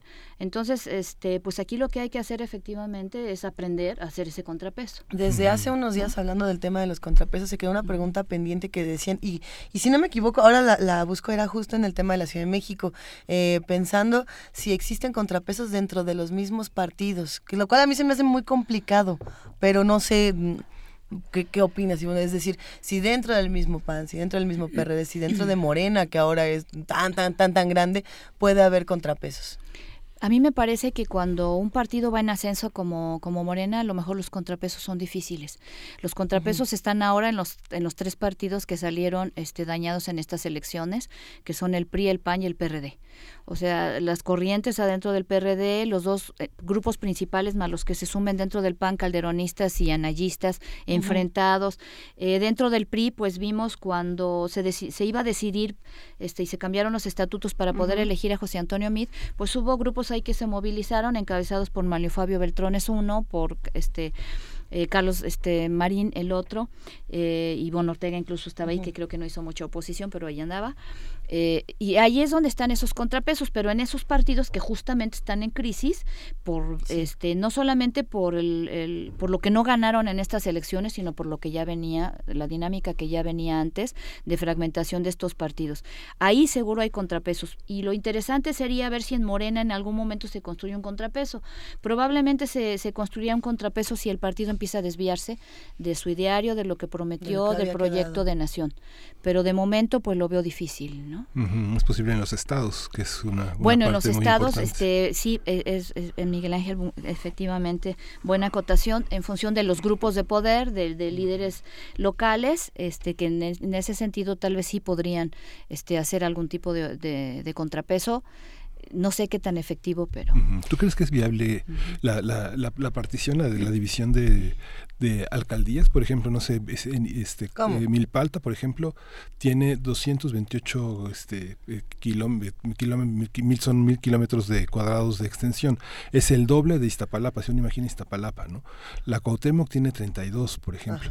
Este, la gobernabilidad en una, este, una de las cuestiones que fija la Constitución es fijar equilibrios entre lo turístico, lo urbano, lo rural, este, digamos, crear un balance de fuerzas para tener un balance ecológico, hídrico, este, de movilidad, de seguridad, este, se pueden este, fragmentar distritos, digamos, son los más grandes, Iztapalapa y Milpalta, ¿no? Bueno, según recuerdo, el PAN propuso que para 2021, en lugar de seis alcaldías, fueran 21. Y, el PAN. Y, el PAN. y ahí este, sería interesante justamente planteárselo en términos administrativos. O sea, ¿qué supondría en términos administrativos? Eh, eh, en una primera instancia podríamos pensar que, sí sería este, eh, prudente porque pues es más fácil administrar una, una, localidad más pequeña y con menos habitantes y resolver este problemas digamos más, más focalizados que en una extensión tan enorme o con tantos habitantes como tiene Iztapalapa. Eso en términos administrativos, pero igual hay que ver cómo funciona hoy. Pero en términos políticos eh, habría que ver porque me parece que un poco la la, la, propuesta también podría ir en el sentido de dividir, eh, dividir fuerzas, es decir, dividir el voto. Por ejemplo, Iztapalapa, en Iztapalapa, quien gana Iztapalapa, bueno, se arma, ¿no? Este, de votos. Dos millones. Dos millones de, de, habitantes y, y, en ese sentido, eh, la propuesta yo la imaginé que iba, que iba por ese camino. Es decir, fragmentar el voto eh, en función precisamente de dividir estos territorios. En términos administrativos, digo, suena bien, pero pues veremos qué pasa. Sí, la densidad de población, la densidad de población simplemente en Milpalta, por kilómetro cuadrado, hay 500 ¿eh? personas, mientras que en Iztapalapa hay 15 mil. Y con eh, todos los problemas de agua, de, seguridad. Karina Lerdo hace una pregunta pertinente que es, ¿qué pasa con el tema metropolitano? Porque claro, eh, lo apunta un poco Luis al preguntar por Coajimalpa, pero digamos, la Ciudad de México ya no es solamente ese espacio este, que nos enseñaron en la, en la primaria de las 16 delegaciones y demás, sino que ya es algo mucho más complicado, es un organismo también muy complicado. Claro, es muy complejo. Eh, este, una de las promesas de Sheinbaum fue justamente hacer este, esta labor de coordinación con los estados este, que colindan y que, y que terminan formando este enorme espacio metropolitano. Es complejo, es complejo porque hay intereses en, los distintos este, estados. Lo hemos visto, por ejemplo, simplemente con la cuestión de la basura, que si la llevamos, que si se lleva al Estado de este, México, que si, que si a dónde la van a poner, ¿no? Este, entonces sí es complejo y ahí, por supuesto, se necesita un enorme trabajo de negociación buenos operadores políticos y pues eh, y, e intercambios porque pues si yo dejo que tú traigas tu basura a mi estado ¿qué me ofreces a cambio ¿no? Entonces es un, es un trabajo muy importante, pero me parece también que ya no se puede posponer, que tendríamos que ver también posturas eh, importantes de, pues de, de, los gobernadores de las este, entidades que colindan con la ciudad, que estén dispuestos pues a buscar una solución de conjunto que tiene que ver pues con la movilidad, con la contaminación, con, con el parque vehicular, con la seguridad y con un montón de temas este, que están en la agenda y pues que, que se tiene que trabajar. Pero ahí otra vez tenemos que hacer presión también desde abajo si es que eso no funciona como, como debe funcionar. Pero es uno de los temas centrales, por supuesto. Pues a seguir críticos y atentos, me parece que esta es una gran oportunidad justamente para que la sociedad se vuelva eh, una, parte mucho más crítica de lo que de lo que ha sido. Es sí, tradicionalmente la, la, ciudadanía este, de la Ciudad de México es, es crítica, es, está más informada, es más participativa. Eh, sin embargo, hace falta más participación, mucho más, mucho más, porque efectivamente, eh, y mecanismos de participación, porque no es solamente salir a la calle y gritar y manifestarse, sino que haya mecanismos efectivos de participación para que esa presión ciudadana realmente surta algún efecto. Pues a criticar, a participar y a proponer, Ivona A proponer también. Muchísimas gracias, de verdad. Ojalá que la próxima vez nos volvamos a ver en esta cabina. Se sintió bonito platicar así. sí, sí, es bonito. Te agradecemos muchísimo. Todo todas tus participaciones. Muchas gracias, Ivonne, y nos vemos la próxima vez. Muchas gracias por la invitación, Juana Inés, Luisa, Miguel Ángel. gracias. Gracias. Acá seguimos. Vamos a escuchar de Sergio Méndez con su Brasil 66 una nota de samba.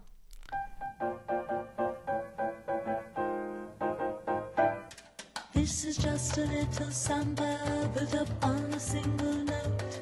Other notes are bound to follow, but the root is still that note.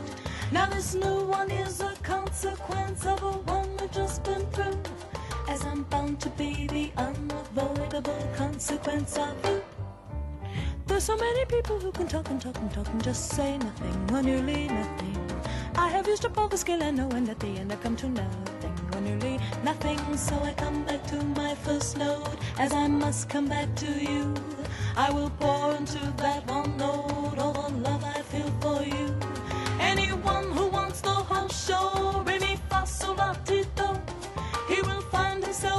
with show. Better play the note you know. Ba do ba do, tweet tweet doo doo. Ba do ba do, tweet tweet doo doo. Ba do ba do, di bo ba di bo ba bo ba di. Tweet tweet doo doo. Ba do ba do, tweet tweet doo doo. Ba do ba do, di bo ba di bo ba bo ba di there's so many people who can talk and talk and talk and just say nothing or nearly nothing.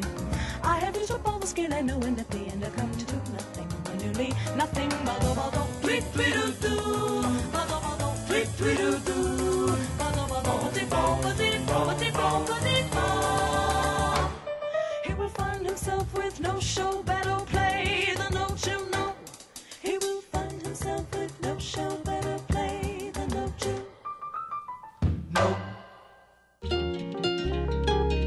Primer movimiento.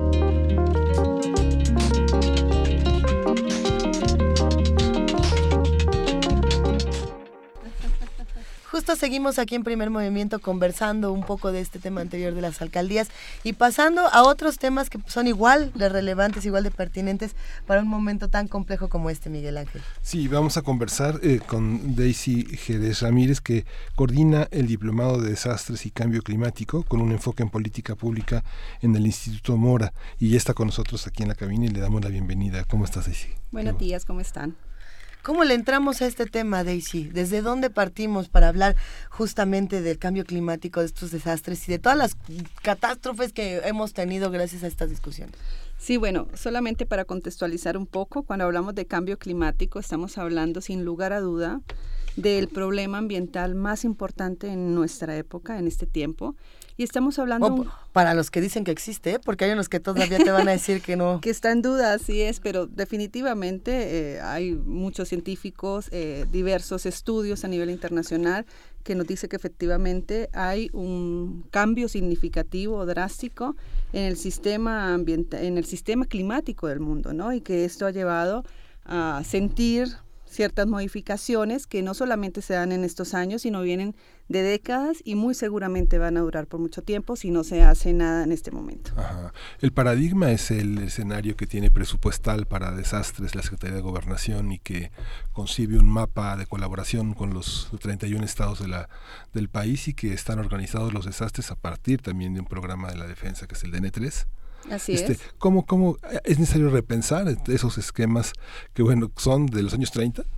Por supuesto que sí hay que repensarlos. De hecho, hay que decir que tema cambio climático y desastres en este momento en México y en muchos países de Latinoamérica se manejan desde dos secretarías diferentes como temas aislados y es necesario ya empezar a hablar eh, como problemáticas que sin lugar a duda tienen componentes eh, comunes, ¿no? Y que tienen ciertos efectos que se van a sentir de un lado y de otro, ¿no? Entonces es necesario empezar a, utilizar discursos un poco más eh, homogéneos o por lo menos más consensuados y buscar eh, elementos de debate que sin duda alguna nos lleve a políticas más efectivas, ¿no? Y para ello es necesario la participación de la comunidad, no solamente de expertos, no solamente de actores institucionales, sino de la comunidad en general y para ello es necesario pues también capacitarnos en estos temas e informarnos respecto a estas dos temáticas. ¿Qué políticas se tienen en este momento y cuáles se desearían o cuáles eh, se podrían ir modificando? Pensando que es un tema muy complicado y que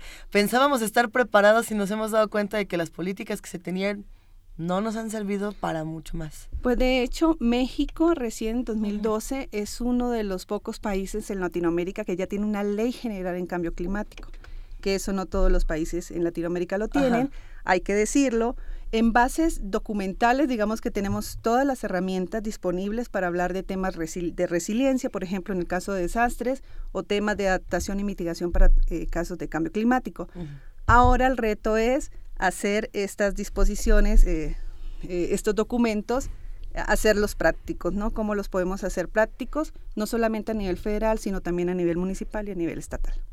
Y a nivel muy, muy local, eh, estuvimos hablando, pues, hace un año fue, hace un año que iba a entrar en vigor la norma oficial mexicana para separar la basura y entonces nos dedicamos justamente una semana a discutir, este, cada quien traía sus dudas y entonces dónde se tiran los chicles y, qué va a pasar con... Eh, que, había esta categoría de los residuos eh, pesados y latosos o no sé qué, que solo que eran los colchones, que solo podías este depositar los domingos y toda esta idea y, y pues ya, ahí se quedó nuestro todo nuestro conocimiento porque nunca se aplicó. Así es. Entonces, esa idea de que ahí están las normas y de que ahí están las leyes, pero que, pero que se quedan en el vacío, ¿no? O sea, que de todas maneras al rato lo quitan, eh, es algo que creo que como pensando en términos de educación ciudadana nos ha hecho muchísimo daño, ¿no? De todas maneras nadie se... Es que eso es contra la ley, bueno, pues sí, pero ¿quién no va a decir nada? O sea, ahí están esos temas. Sí, así es. Pero precisamente creo que temas como este, cambio climático, temas de desastre, van más allá de, simples, eh, de prácticas cotidianas que son súper importantes, pero por eso es necesario también eh, visualizar la dimensión política que tienen estos, estos temas, no solamente en México, sino a nivel de cooperación internacional. Y bueno, y precisamente hacia eso está enfocado este diplomado en línea que ofrece el Instituto Mora, que cabe decirlo es la quinta edición, no es la primera vez que se hace, pero sí tienen nuevos contenidos eh, visualizando precisamente esta dimensión política. Entonces tiene un módulo de análisis espacial, eh, eh, geopolítico, que es muy importante, y también una, un diseño prospectivo política pública, tanto en mitigación y adaptación como en gestión de riesgos. Entonces, realmente lo recomendamos mucho para los que estén interesados en esta temática. Es raro que el Instituto Mora, un, un, instituto dedicado a la historia, haga esto, ¿no? Digamos que la política de desastres en, el mundo también consiste en que muchas personas se ponen, están colocadas donde pasa lo peor. ¿Qué pasa con lo, la culpa no la tiene la tormenta, sino que se ¿Qué pasa con lo cultural? Digamos, hay un espíritu de resistencia a enfrentar los mayores desastres e insistir en que ese es el espacio designado para vivir es algo que pasa mucho en Estados Unidos, digamos, es el ejemplo del planeta feroz, ¿no? Así es, sí. De hecho, de los 90, este término de desastres naturales ya se ha puesto en debate, ¿no? Ya no se habla de desastres naturales porque se estaría eh, reduciendo al desastre únicamente al fenómeno natural. Y sin duda alguna hay una serie de componentes sociales, culturales, políticos, educativos que influyen para que una población susceptible esté en el momento exacto de que ocurre un fenómeno natural y esto desencadene un desastre. Hay que decirlo, no siempre que ocurre un, eh, fenómeno natural desencadena un desastre. Tiene que ver con una población susceptible que está muy cerca, que de pronto no está capacitada para, eh, para atender o para resistirse a ese fenómeno. Y eso tiene que ver precisamente con los niveles de resiliencia social ante fenómenos naturales o ante desastres. Entonces, por supuesto que hay componentes sociales importantísimos y es en ellos en los que sí tenemos injerencia a nivel político, a nivel cultural, educativo y es en ellos en los que tenemos que centrarnos inicialmente, ¿no? ¿Qué pasa con la corrupción, por ejemplo? Como, eh, o sea, es el gran tema, pensando de pronto en eh, quién dio permiso para, que, en este lugar se construyera, para que la gente viviera en este sitio que donde hay deslaves, que era una barranca, que a lo mejor... Álvaro Obregón, minas y socavones, ¿no? Todo eso, eh, ¿cómo entra eso también en el, en el diplomado? Bueno, precisamente mirando el tema de desastres naturales, la corrupción es un desastre completo, ¿no? En pero, pero humano. Histórico, permanente, que, que es necesario empezar a erradicar. Entonces, precisamente, estos módulos, a ver, les, les, comento un poquito respecto a los módulos. Adelante. Son seis módulos los que se van a dar. Sí. Y son conceptos básicos, tanto a nivel teórico, de gestión de riesgo de desastres, cambio climático, también normatividad y cooperación internacional. Es muy importante que la gente sepa qué recursos hay desde cooperación internacional para temas de gestión de riesgos y de cambio climático, cómo acceder a ellos. Si tenemos interés, por ejemplo, tenemos un proyecto ambiental o en temas de sustentabilidad o cambio climático adaptación y queremos buscar recursos internacionales, ¿no? Cómo se puede hacer, cómo llegar a ellos. Eh, bueno, y también este de análisis espacial, que es súper importante, eh, incluir el territorio, cómo conceptualizamos el territorio, y finalmente el diseño prospectivo política pública. Ahí se incluyen todos los temas a nivel político que influyen en, que sea o no efectiva una, una medida de, prevención, de resiliencia o de adaptación al cambio climático. Entonces ahí precisamente en ese módulo se pueden hablar estos temas.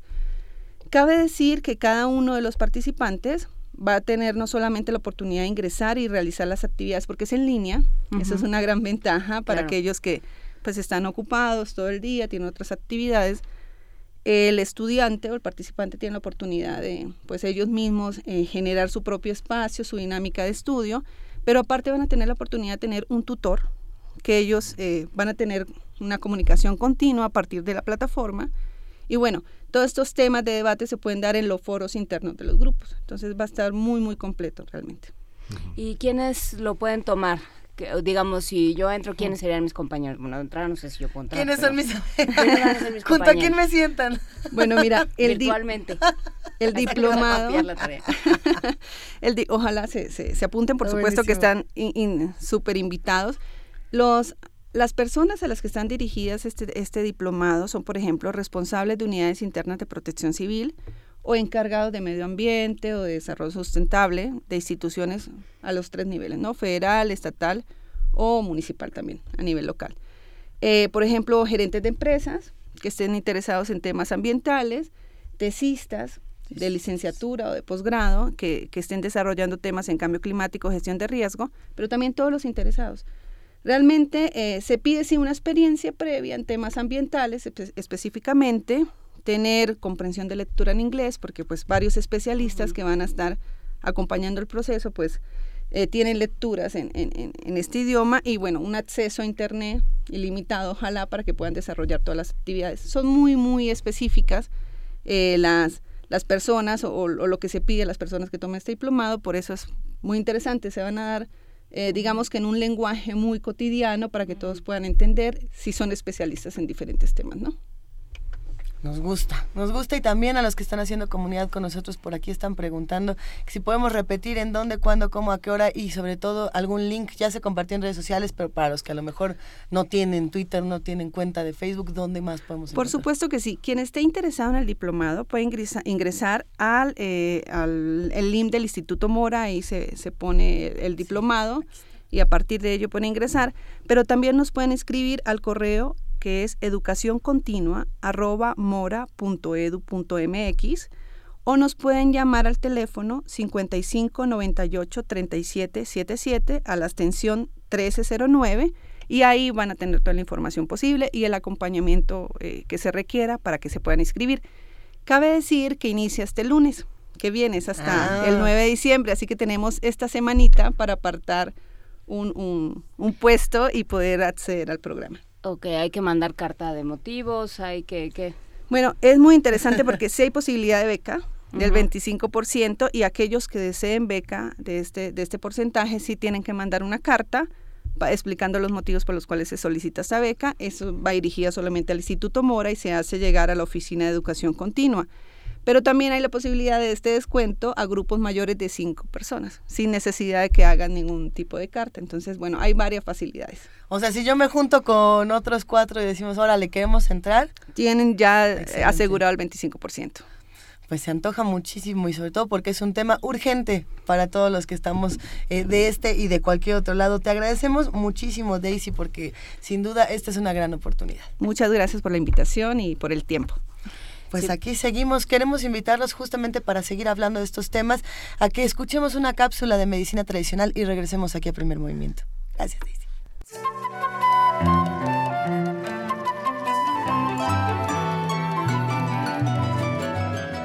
Biblioteca Digital de la Medicina Tradicional Mexicana. Curandero. Curanderos me imagino que es como la persona que hace limpias que ellos sí podrían ser en realidad un buen curandero. Ahora es muchas cosas de santería y cosas media raras. Doctor Roberto Campos Navarro. Uno debe de tener mucho cuidado de, no menospreciar a un curador con esto que realiza. Es más, en mi práctica eh, como médico familiar, que lo fui del Seguro Social hasta hace algunos años. En una ocasión eh, me, vino a visitar una paciente, doña Lucila, paciente que yo veía cada mes, le proporcionaba medicamentos y oxígeno. Me dijo, doctor, eh, además de, qué bueno que me da mis medicamentos, pero quisiera decirle que tengo otros otros problemas. A partir de, tal día que me asusté y me espanté mucho, eh, tengo hormigueo en mis brazos y pues no estoy durmiendo bien, tengo un poco de pesadillas. Si fuera un médico académico sin, sin tener esta aproximación antropológica, simplemente haría un diagnóstico de estrés postraumático agudo. Pero ya con el conocimiento que tengo de esto, yo le digo a, a doña Lucila, pues mire, lo, que usted tiene es susto y yo creo que el tratamiento ideal para usted es de que vaya con un curandero. Y la sorpresa es de que ella me contesta, yo sé curarlo, yo sé curar de susto, yo sé curar de empacho. Y le digo, ah, bueno, pues entonces doña usted ya sabe cómo es el tratamiento. Y me dice, sí, pero usted también debe saber que un curandero no se puede curar a sí mismo. Entonces lo que tiene que hacer usted, doña Lucila, pues es visitar a un curandero. Pero me dice ella, no conozco. Le digo, bueno, pues es muy fácil, eh, eh, doña Lucila. Vaya usted a alguna de, las colonias o barrios de Xochimilco, vaya usted a alguna de las tiendas y pregunte. Y entonces se abren las redes sociales de solidaridad que, existen en nuestro pueblo y entonces no falta quien te diga, no, pues aquí a la vuelta de, la esquina está doña Rosita, o está doña Juliana, o está doña Conchita, etc. Y efectivamente ella fue a uno de estos barrios, hizo esto que yo le había recomendado, efectivamente lo encontró fácilmente al curandero y regresó diciéndome, doctor, ya estoy bien, ya no tengo molestias, ya estoy durmiendo bien. Muchas gracias. Roberto Campos Navarro es doctor en antropología médica, además de ser profesor universitario e investigador del Departamento de Historia y Filosofía de la Medicina de la UNAM. Curandero. Los curanderos, a mi pensar, son gente que igual hacen limpias y hacen este, curaciones con este tipo de hierbas, con veladoras y todo eso. Biblioteca Digital de la Medicina Tradicional Mexicana.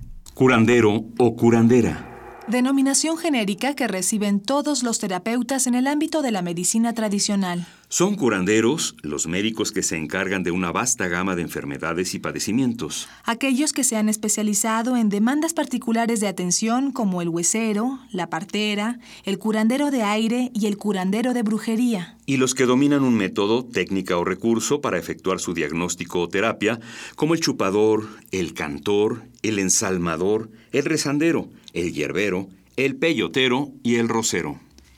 Se describe a los curanderos como personas especiales, sabios u hombres de conocimiento, se cree que son distintos de la mayoría por hallarse dotados de un don o poder especial que puede manifestarse a cualquier edad e incluso desde su gestación. Conforme al discurso popular, esta suerte de predestinación suele reconocerse por señales físicas o corporales y comúnmente por medio de revelaciones que van de la interpretación de sueños específicos o inducidos en un estado alterado de conciencia por la ingesta de plantas alucinógenas o por señalamiento divino anunciado por la aparición de deidades o entidades sobrenaturales propias de su cosmovisión. Aunque no es regla general, en el oficio de los curanderos suele presentarse un patrón de transmisión hereditaria por línea directa, es decir, una formación desde el seno familiar en el cual se está relacionando con el lenguaje, los recursos y los procedimientos del saber médico tradicional.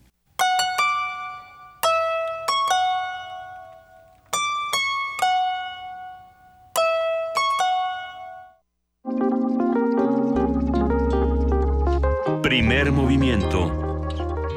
Hacemos comunidad.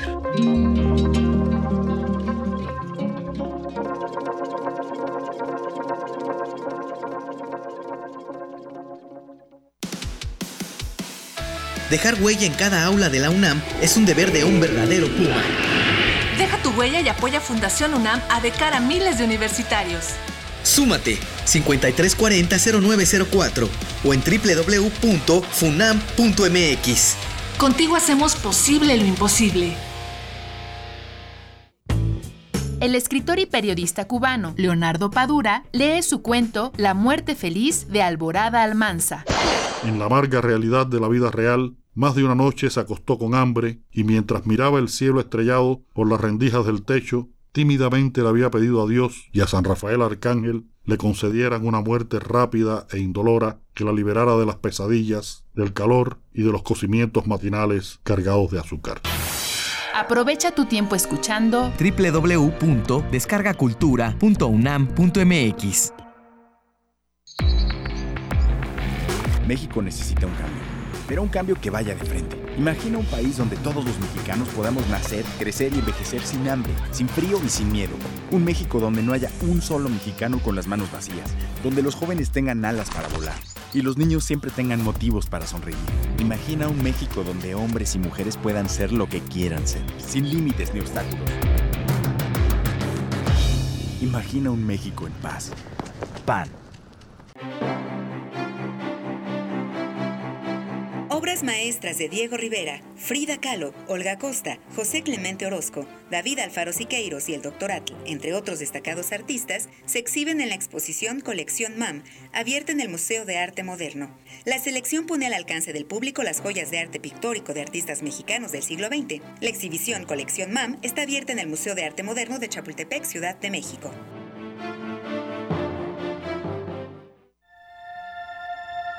Creador de la palabra y la imagen que conocía el poder de la imaginación sobre la razón. El estudio de su vida puede ser el germen de tu propia creatividad. Radio UNAM te invita al curso cultural Tratado de las Vocaciones. Iluminaciones. William Blake. Una historia de la cultura con el tema de la vida como tiempo de creación. El taller será una tentativa en vivo de escribir un tratado de la vocación artística a través del estudio pormenorizado de la vida y obra de William Blake. Imparte Otto Cázares.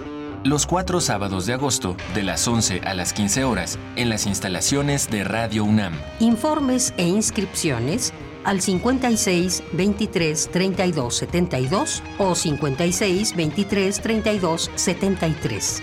Invita Radio UNAM, Experiencia Sonora. ¡Acción! Personas egoístas, violentas, que anteponen sus intereses a los derechos de otras personas. En la ficción les dicen villanos.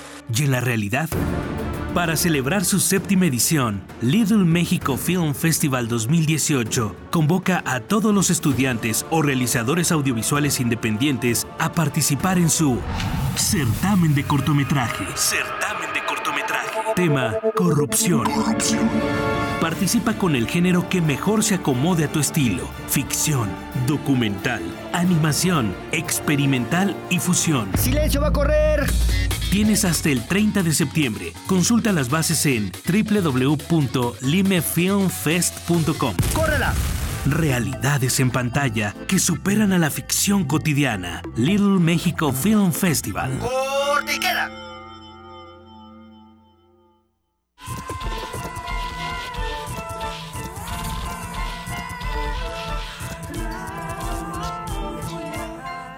Si quieres saber qué es este sonido, no olvides escuchar este domingo a las 2.30 de la tarde Gabinete de Curiosidades. Colecciona junto con nosotras sonidos y visita nuestro micrositio web en www.radio.unam.mx. Quédate en el 96.1 de FM, Radio UNAM. Experiencia sonora.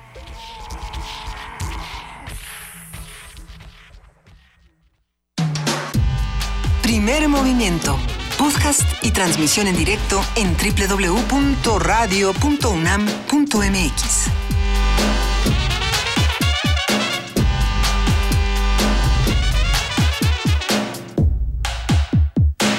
Son las 9 de la mañana con 5 minutos y si no me equivoco, hoy es martes, martes 10 de julio, sí, no me equivoqué antes. Ya iba a decir que era miércoles, pero no.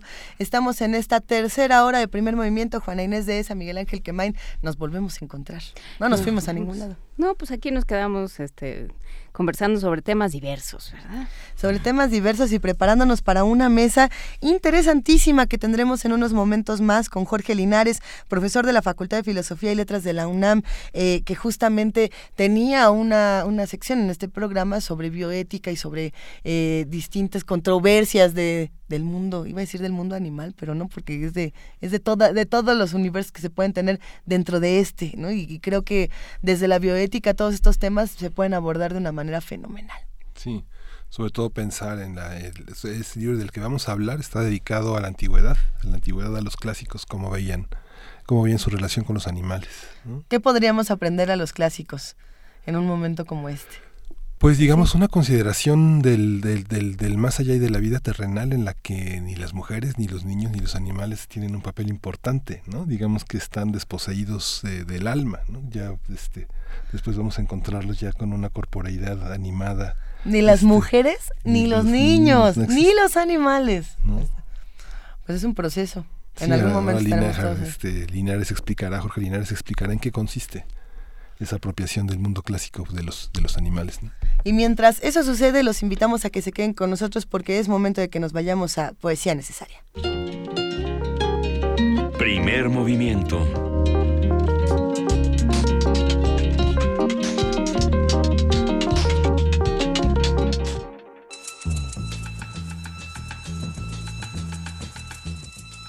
Es hora de Poesía Necesaria.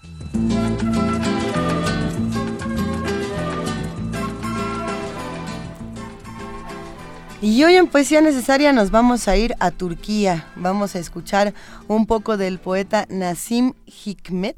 ¿Sí conocen a Nasim Hikmet? Yo sé que sí. Hombre, no, mm, yo no lo conocía. No personalmente, como diría Ibargüen Acabo de llegar a, este poeta justamente eh, nacido en Turquía en 1902, eh, falleció en 1963, que tiene una historia como muchos eh, poetas y muchos grandes artistas plásticos, escritores, etcétera, que gracias a sus abuelos comienzan a, escribir y que siempre cuentan esta historia, ¿no? Del abuelo tenía o la abuela tenía una enorme biblioteca y ahí empecé a leer todos mis libros, ahí comencé a encontrar eh, distintos autores.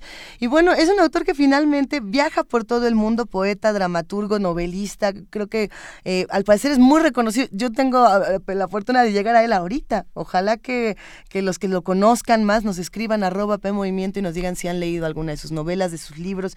Es, es un buen hallazgo y sobre todo porque es un poeta muy crítico y habla mucho de, del exilio y del viaje y de todas estas eh, cosas que se pierden en el camino. Tiene un poema que se llama El quinto día de una huelga de hambre, que es el que vamos a compartir y estará acompañado de la canción So Real de Jeff Buckley, que es eh, otro, otro poeta, el hijo de Tim Buckley, que además desapareció en un río. Entonces hablando de, de migraciones, de desapariciones, de hambre y de personajes que son poco conocidos y de pronto llegan a nuestra vida con, con un golpe, pues ahí les va el quinto día de una huelga de hambre.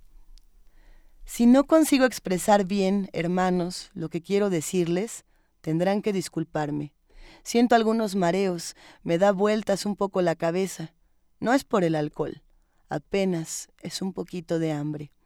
Hermanos, los de Europa, los de Asia, los de América. Yo no estoy en prisión ni en huelga de hambre. Me he tendido en el césped esta noche de mayo y los ojos de ustedes me miran de muy cerca, lucientes como estrellas, en tanto que sus manos son una sola mano estrechando la mía, como la de mi madre, como la de mi amada, como la de mi vida. Hermanos míos, por otra parte, ustedes nunca me abandonaron, ni a mí, ni a mi país, ni tampoco a mi pueblo. Del mismo modo que los quiero a ustedes, ustedes quieren a los míos, lo sé. Gracias, hermanos, gracias. Hermanos míos, yo no tengo la intención de morir. Si soy asesinado, sé que entre ustedes seguiré viviendo. Yo estaré en los poemas de Aragón, en su verso que canta la dicha del futuro. Yo estaré en La Paloma de la Paz de Picasso, yo estaré en las canciones de Paul Robeson y sobre todo, y lo que es más hermoso, yo estaré en la triunfante risa del camarada. Entre los cargadores portuarios de Marsella, para decirles la verdad, hermanos, yo soy feliz, feliz a rienda suelta.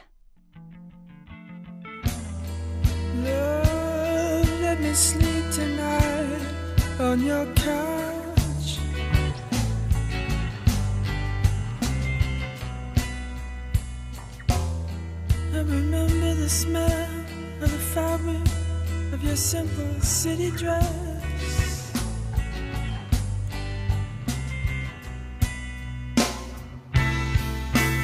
Oh.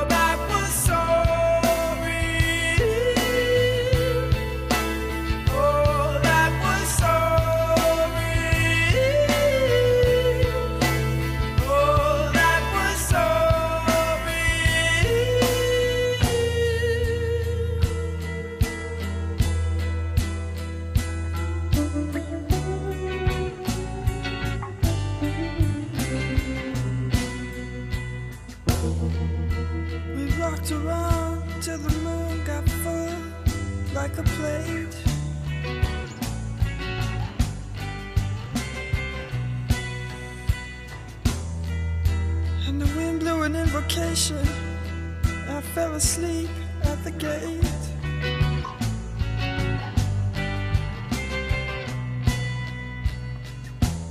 And I never stepped on the cause I thought I'd hurt my.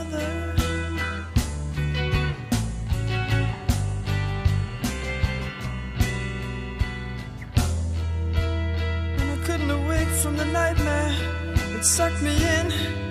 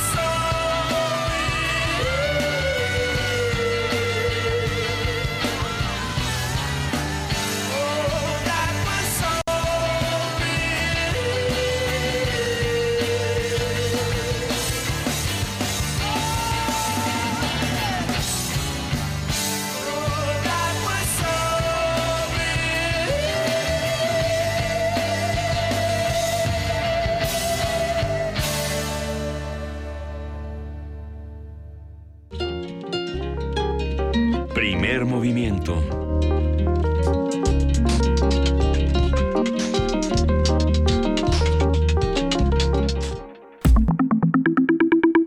La mesa del día. La definición de humano ha variado según las distintas épocas de la historia de la humanidad. Sin embargo, ha habido una tendencia a separar al ser humano del resto de los animales. En la, humani- eh, en la humanidad, iba a decir, en la actualidad, es común encontrar múltiples textos en los que se define al humano como el animal racional.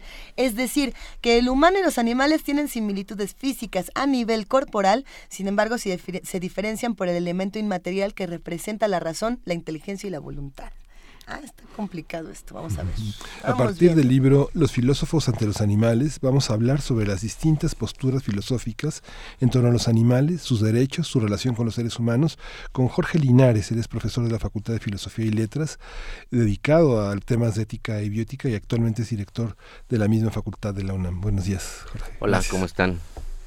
Estamos contentos. Muchas gracias. Te extrañábamos en esta cabina, querido Jorge Linares. Y además, para hablar de, de estos animales y de todos los filósofos que se han encargado a lo largo de la historia de abordar este tema, que no son textos ni reflexiones tan conocidas, de, de todos los filósofos que tienes en este, en este libro del que vamos a hablar el día de hoy. Es la antigüedad. Sí, muchas gracias. ¿Cómo están? Eh, pues miren, ese es un proyecto que hicimos en la, en la facultad, con- convocando a varios colegas, de incluso de diferentes instituciones, hay dos colegas extranjeros muy buenos, todos muy buenos desde luego, y eh, es un conjunto de ensayos sobre textos eh, clásicos que en el que tratamos de demostrar que la reflexión sobre la animalidad y la relación de los humanos con los demás animales siempre ha estado presente, al menos en la tradición filosófica occidental y también en otras tradiciones filosóficas.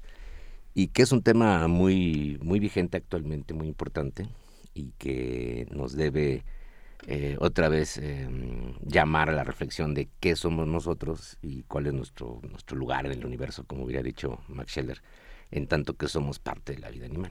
Tenemos por un lado la tradición occidental y decías las otras tradiciones. ¿Cuáles otras? Y- ¿O por cuál empezamos? ¿Empezamos por la occidental? Sí, bueno, ver, ahora, eh, esto intenta ser una especie de historia de la filosofía no exhaustiva. Este es el primer volumen, Ujú. eh, son textos de la antigüedad hasta Edad Media más o menos. Luego vendrá ya este año el volumen sobre la modernidad, centrado sobre todo en, en Descartes y el mecanicismo. Y el tercer volumen es sobre textos eh, contemporáneos, sobre todo siglo XX, en donde explota el tema de una manera muy, muy impresionante. Eh, en, el, primer volumen, por lo menos, hay un texto de, López Farhat, eh, un colega de la UP, sobre la tradición eh, árabe musulmana, que, es un poco diferente, aunque esa tradición fue la que tradujo y se apropió de los textos aristotélicos, por ejemplo. Ya saben que Aristóteles nos llegó por vía indirecta por los traductores árabes. Y entonces, bueno, en la tradición occidental hay una, predominó una tesis que sigue siendo hasta nuestros días eh, parte del sentido común, de que existe una diferencia radical, diríamos en filosofía ontológica, entre nosotros y los demás animales. Yo siempre digo, me parece increíble, y una vez en una conferencia alguien me dijo, es que nosotros no somos animales. digo, ¿cómo que no somos animales? ¿Usted no se ha visto al espejo que no, no tiene necesidades, no el baño, no come?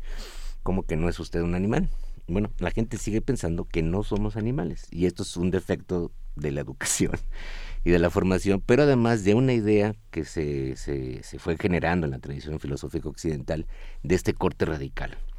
Hay un libro fascinante de Jean-Marie Schaeffer que se llama El fin de la excepcionalidad humana, en el que habla de este hiato, de esta tesis de una, de una distinción radical. Es un concepto que se inventaron los filósofos.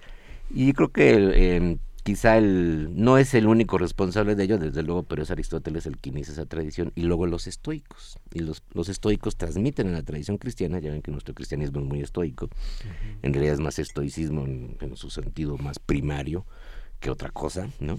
Eh, sobre todo hablando de términos, en términos eh, de ética. Y esa, esa idea de ese corte radical entre humanos y demás animales se transmite al resto de la tradición, pero siempre ha sido polémica y discutida y aquí mostramos cómo hay textos en la tradición desde los prosocráticos, desde luego Platón tiene una visión diferente, en esto sí era muy distinto a Aristóteles, y no predominó más que la, pues, la tradición más aristotélica estoica, de esta idea de un corte radical, una separación, dado que los seres humanos se supone que somos animales racionales y hemos creído todo el tiempo que los demás animales no son racionales, no son racionales, cosa que es absolutamente absurda, ¿no? Tienen formas de inteligencia muy distintas, algunas muy superiores a nosotros, y apenas lo estamos redescubriendo en investigaciones etológicas eh, y biológicas eh, que son muy recientes. Sí, es, es interesante pensar que el, eh, esta idea de nosotros no somos animales y nosotros somos eh, distintos y superiores a los animales nos ha llevado a un desastre, a desastres ecológicos, a desaparición de, especies, a, decir, bueno, pues sí, pero son animales. A, maltrato y a una y, a condiciones de abuso muy salvajes eh, con, con los animales y decir, bueno, sí, pero no sienten, son animales. Para nosotros este proyecto era muy importante porque, o sea, filosóficamente es uno de los temas eh, más relevantes porque marca, digamos, la frontera de la verdadera otredad. Eh, es decir, quién es eh, que, que revira, digamos, como una especie de boomerang para cuestionarnos quiénes somos nosotros. Y, bueno, la humanidad ha tenido que construirse una identidad y en la tradición filosófica occidental se construyó esta idea de somos seres superiores, excepcionales, con una racionalidad impresionante, cuando la gran mayoría de las veces pues esa racionalidad no funciona como creemos que funciona. Ni, ni hay gente que o sea, también dicen, por ejemplo, bueno, es que los demás animales no hacen filosofía, ni hacen música, ni hacen este, ni hacen poesía, bueno, tú tampoco. ¿no? Pocos seres humanos lo hacen. O sea, la racionalidad no está por ahí, no, somos seres eh, eh, absolutamente eh, fuera del lugar del, mundo natural.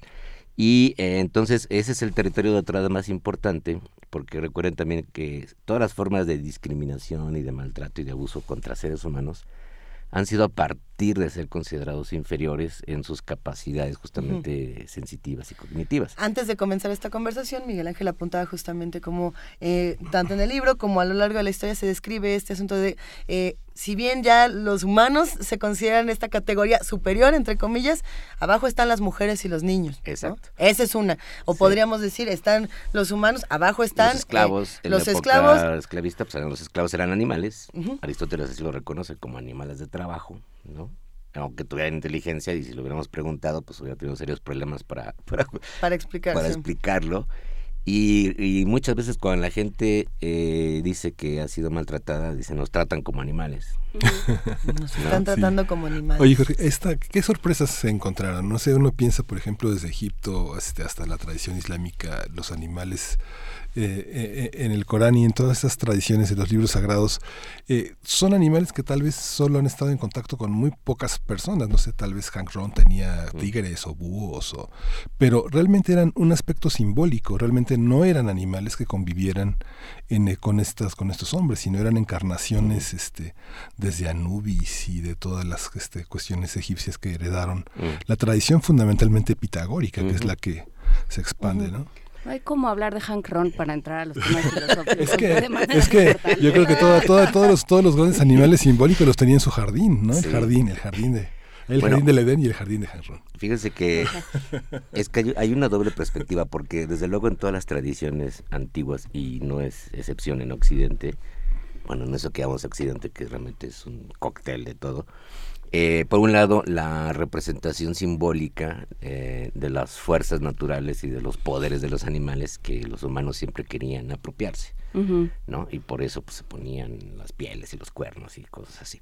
Y además se las atribuyen propiedades sobrenaturales a muchos animales, se, desde luego se admiran las propiedades de, eh, de fuerza, de, de, pues, de inteligencia, de, de destreza para cazar, etcétera, ¿no? O sea, los animales sagrados ha habido en todas las culturas y, por ejemplo, en, el mundo prehispánico, eh, los jaguares y las aves. Hay un libro de Mercedes de la Garza maravilloso sobre el significado de las aves sagradas entre los mayas, ¿no? Cada ave tenía un significado simbólico religioso. Sí, justo aquí nos están preguntando en redes sociales, ahora te digo quién, el tema de a ver qué pasa con Mesoamérica, qué pasa Sí. con los budistas y con quién más nos están, bueno, o sea, con es- estas otras, digamos, percepciones. Déjame Bueno, buscar. para el caso del libro en concreto no pudimos Los abarcar tanto.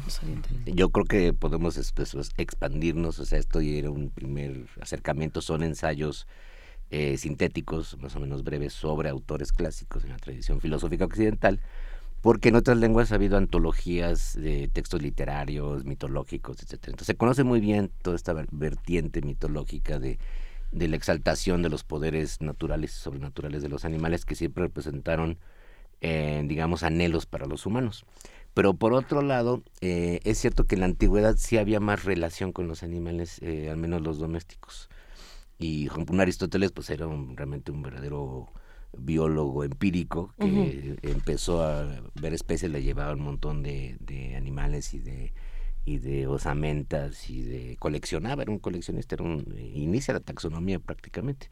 Entonces sí, en el mundo antiguo sí había una, un vínculo un poco mayor, eh, no, no eran, eh, digamos, no había esta separación tan, tan tajante entre la ciudad y el campo, por ejemplo, y había más contacto con animales silvestres. No es el caso ya de la modernidad y menos de ahora, ¿no? En que solamente pues un biólogo profesional se va y se mete a un hábitat eh, para ver a los animales tal como viven ahora. Nosotros, bueno, luego inician los zoológicos, que ese es otro gran tema, que son los jardines este, imperiales, de las colecciones que existieron también desde muy antiguo, desde China hasta Mesopotamia, y que se trasladan a Occidente ya para la época de la, de la modernidad, después post-ilustración, en que se crean estos jardines de, de animales, de colecciones, eh, que representan el origen de los, de los zoológicos modernos. Eh, También ha habido un debate enorme sobre los, sobre los zoológicos últimamente, porque es cierto que muchos humanos de las ciudades nunca más, eh, nunca podrían ver un animal en serio más que en un zoológico, ¿no? O sea, imagínense ver un oso polar o un,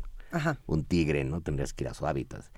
Pero por otro lado, pues es una forma totalmente eh, pues artificial, este, fuera de lugar, de, de, de- de no ver realmente cómo viven los animales y cómo son.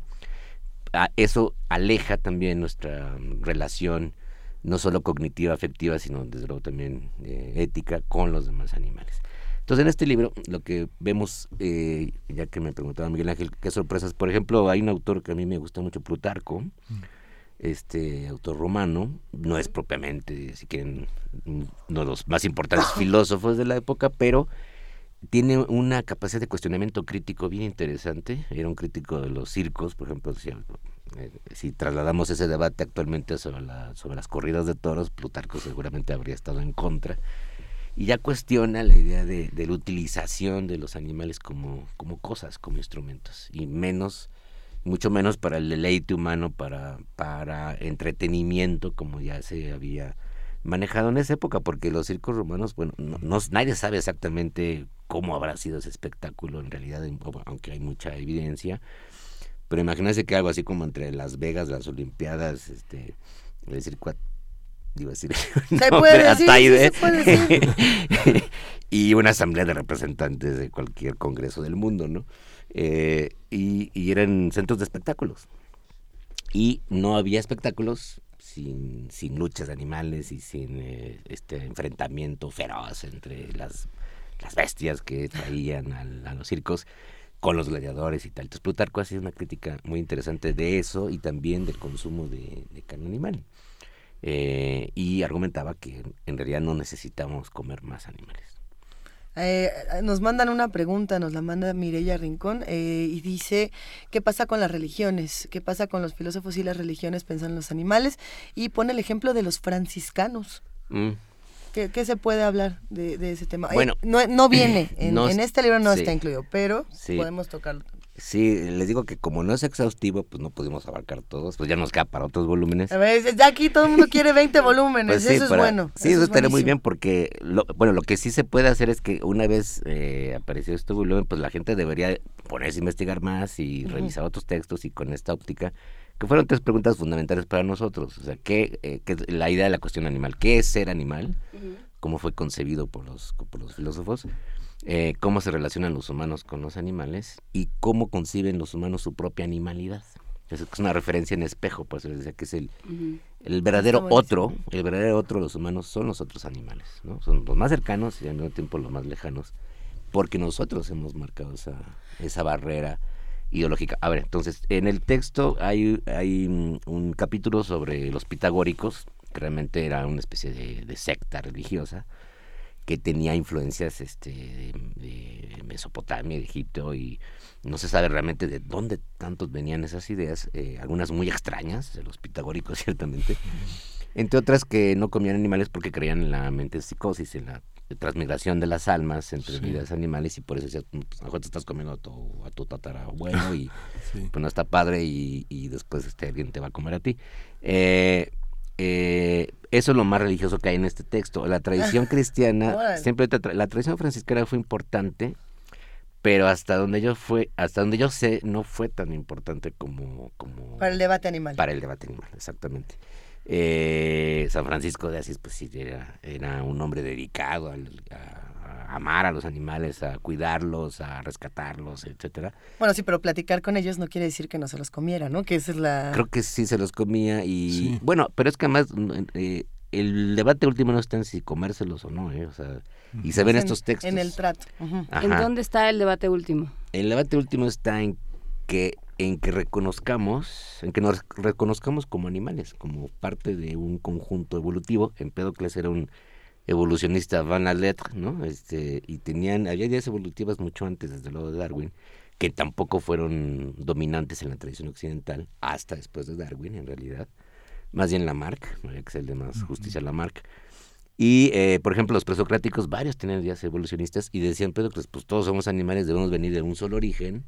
En la Tierra esto ha ido cambiando y es claro que si comparamos este, las estructuras y los organismos y, y cosas como los ojos, este, y las patas, etcétera, pues claro que todos tenemos similitudes, ¿no? Y por tanto hay un reconocimiento inmediato, empírico, que por cierto cualquier niño lo entiende, ¿no? De que los demás animales son iguales a, a nosotros, en muchos sentidos, ni que sienten, ni que perciben, ni que tienen vida mental, cosa que mucha gente ahora se niega por una influencia de la tradición mecanicista cartesiana, que ha sido muy pesada, muy fuerte en la historia de la filosofía occidental y del pensamiento occidental, en la idea de que los demás animales, al carecer de racionalidad como la nuestra, entonces no sienten, son como especies Sí. de, de- de muñecos eh, inanimados y eso es totalmente falso. Ajá, que despojó de carta la, la- el- a los animales del alma, fue la, la más definitiva en Occidente. Esta parte, Jorge, que es eh, muy interesante, bueno, en todas las religiones monoteístas, digamos, la relación con los animales eh, se establece de una manera a través de la bondad, porque son creación divina, Mm. más que por ellos mismos, ¿no? Digamos, la relación que tiene Asís con, con los animales, ¿no? También en el Islam este, es esa parte en la que el hombre se considera un ser privilegiado, no, no superior, sino privilegiado, ¿no? Y ha sido por medio de la compasión, justamente Sí. la, de la empatía. Eh, fíjense que eh, la van a ver un texto sobre el texto sobre Kant. Eh, Kant no eh, también establece un corte muy tajante, dice no tenemos obligaciones morales con los demás animales, pero tampoco con ningún otro ser Mm. que no sean seres eh, racionales actualmente presentes, ¿no? Eh, también eh, abogaría porque no tenemos responsabilidades morales con los seres humanos del futuro, por ejemplo, ¿no? Pero decía, pero no debemos permitir ni tolerar el maltrato a los animales porque eso eh, afecta, inhibe y, daña las capacidades empáticas de los seres humanos. Y, y sí, hay una conexión, la gente que, que, que, se ha vuelto o que se acostumbra a ser cruel o a, a maltratar, a dañar, a causar daño a los demás animales, lo va a hacer tarde o temprano con otros seres humanos, porque lo que le gusta es ejercer entonces un poder ¿no? de, y le causa un placer el eh, eh, provocarle dolor a otro ser vivo. ¿En qué momento? Pienso en el siglo XIX, en Jekyll y Hyde, por ejemplo, en esta idea de de pronto la animalidad gana, ¿no? Mm, la animalidad se apodera del hombre, del, de, la, de la mente, del alma y de la mente del hombre, que es lo que lo distingue de los otros animales, todo esto desde, esa, desde ese marco del siglo XIX, y eh, es capaz de cometer crímenes y de desconocer a sus sí. semejantes. Uh -huh. eh, ¿En qué medida esto permeaba? ¿En qué medida esto era algo que se entendía? Pensando también en la trata de esclavos, pensando en la frenología, pensando uh -huh, en esta idea uh -huh. de hay, no solo entre... Eh, hay distinción entre los seres humanos y los animales, sino que en medio quedan ahí eh, ciertos la, ciertas eh, colores de piel, ciertos lugares de procedencia de ciertos humanos, etcétera. Bueno, ese es el, el, tema de lo salvaje y lo civilizado. Uh -huh. También ha estado cruzando todo el pensamiento de Occidente, ¿no? Entonces se considera que los humanos civilizados estamos bien domesticados y que nuestros instintos eh, animales están controlados, uh -huh. cosa totalmente falsa. ¿No? Eh, cuando la gente dice, mira, se comporta como animal, pues sí. Y cuando la gente dice, mira, es que son unos gorilas, unos chimpancés, pues sí, somos primates y más nos vale entender que somos primates y que muchas de nuestras actitudes son tienen que ver evolutivamente con, con nuestros primos más cercanos. No quiere decir que seamos exactamente iguales. De hecho, los chimpancés a veces son mucho más civilizados este, y resuelven sus problemas de otra forma, a veces no tan violenta.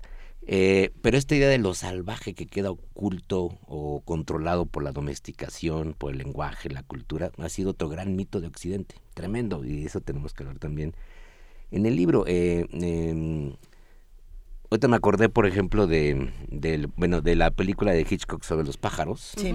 ¿no? Este, la interpretación un poco mafufa que hace Zizek, pero, pero me gusta un poco bien al, al caso.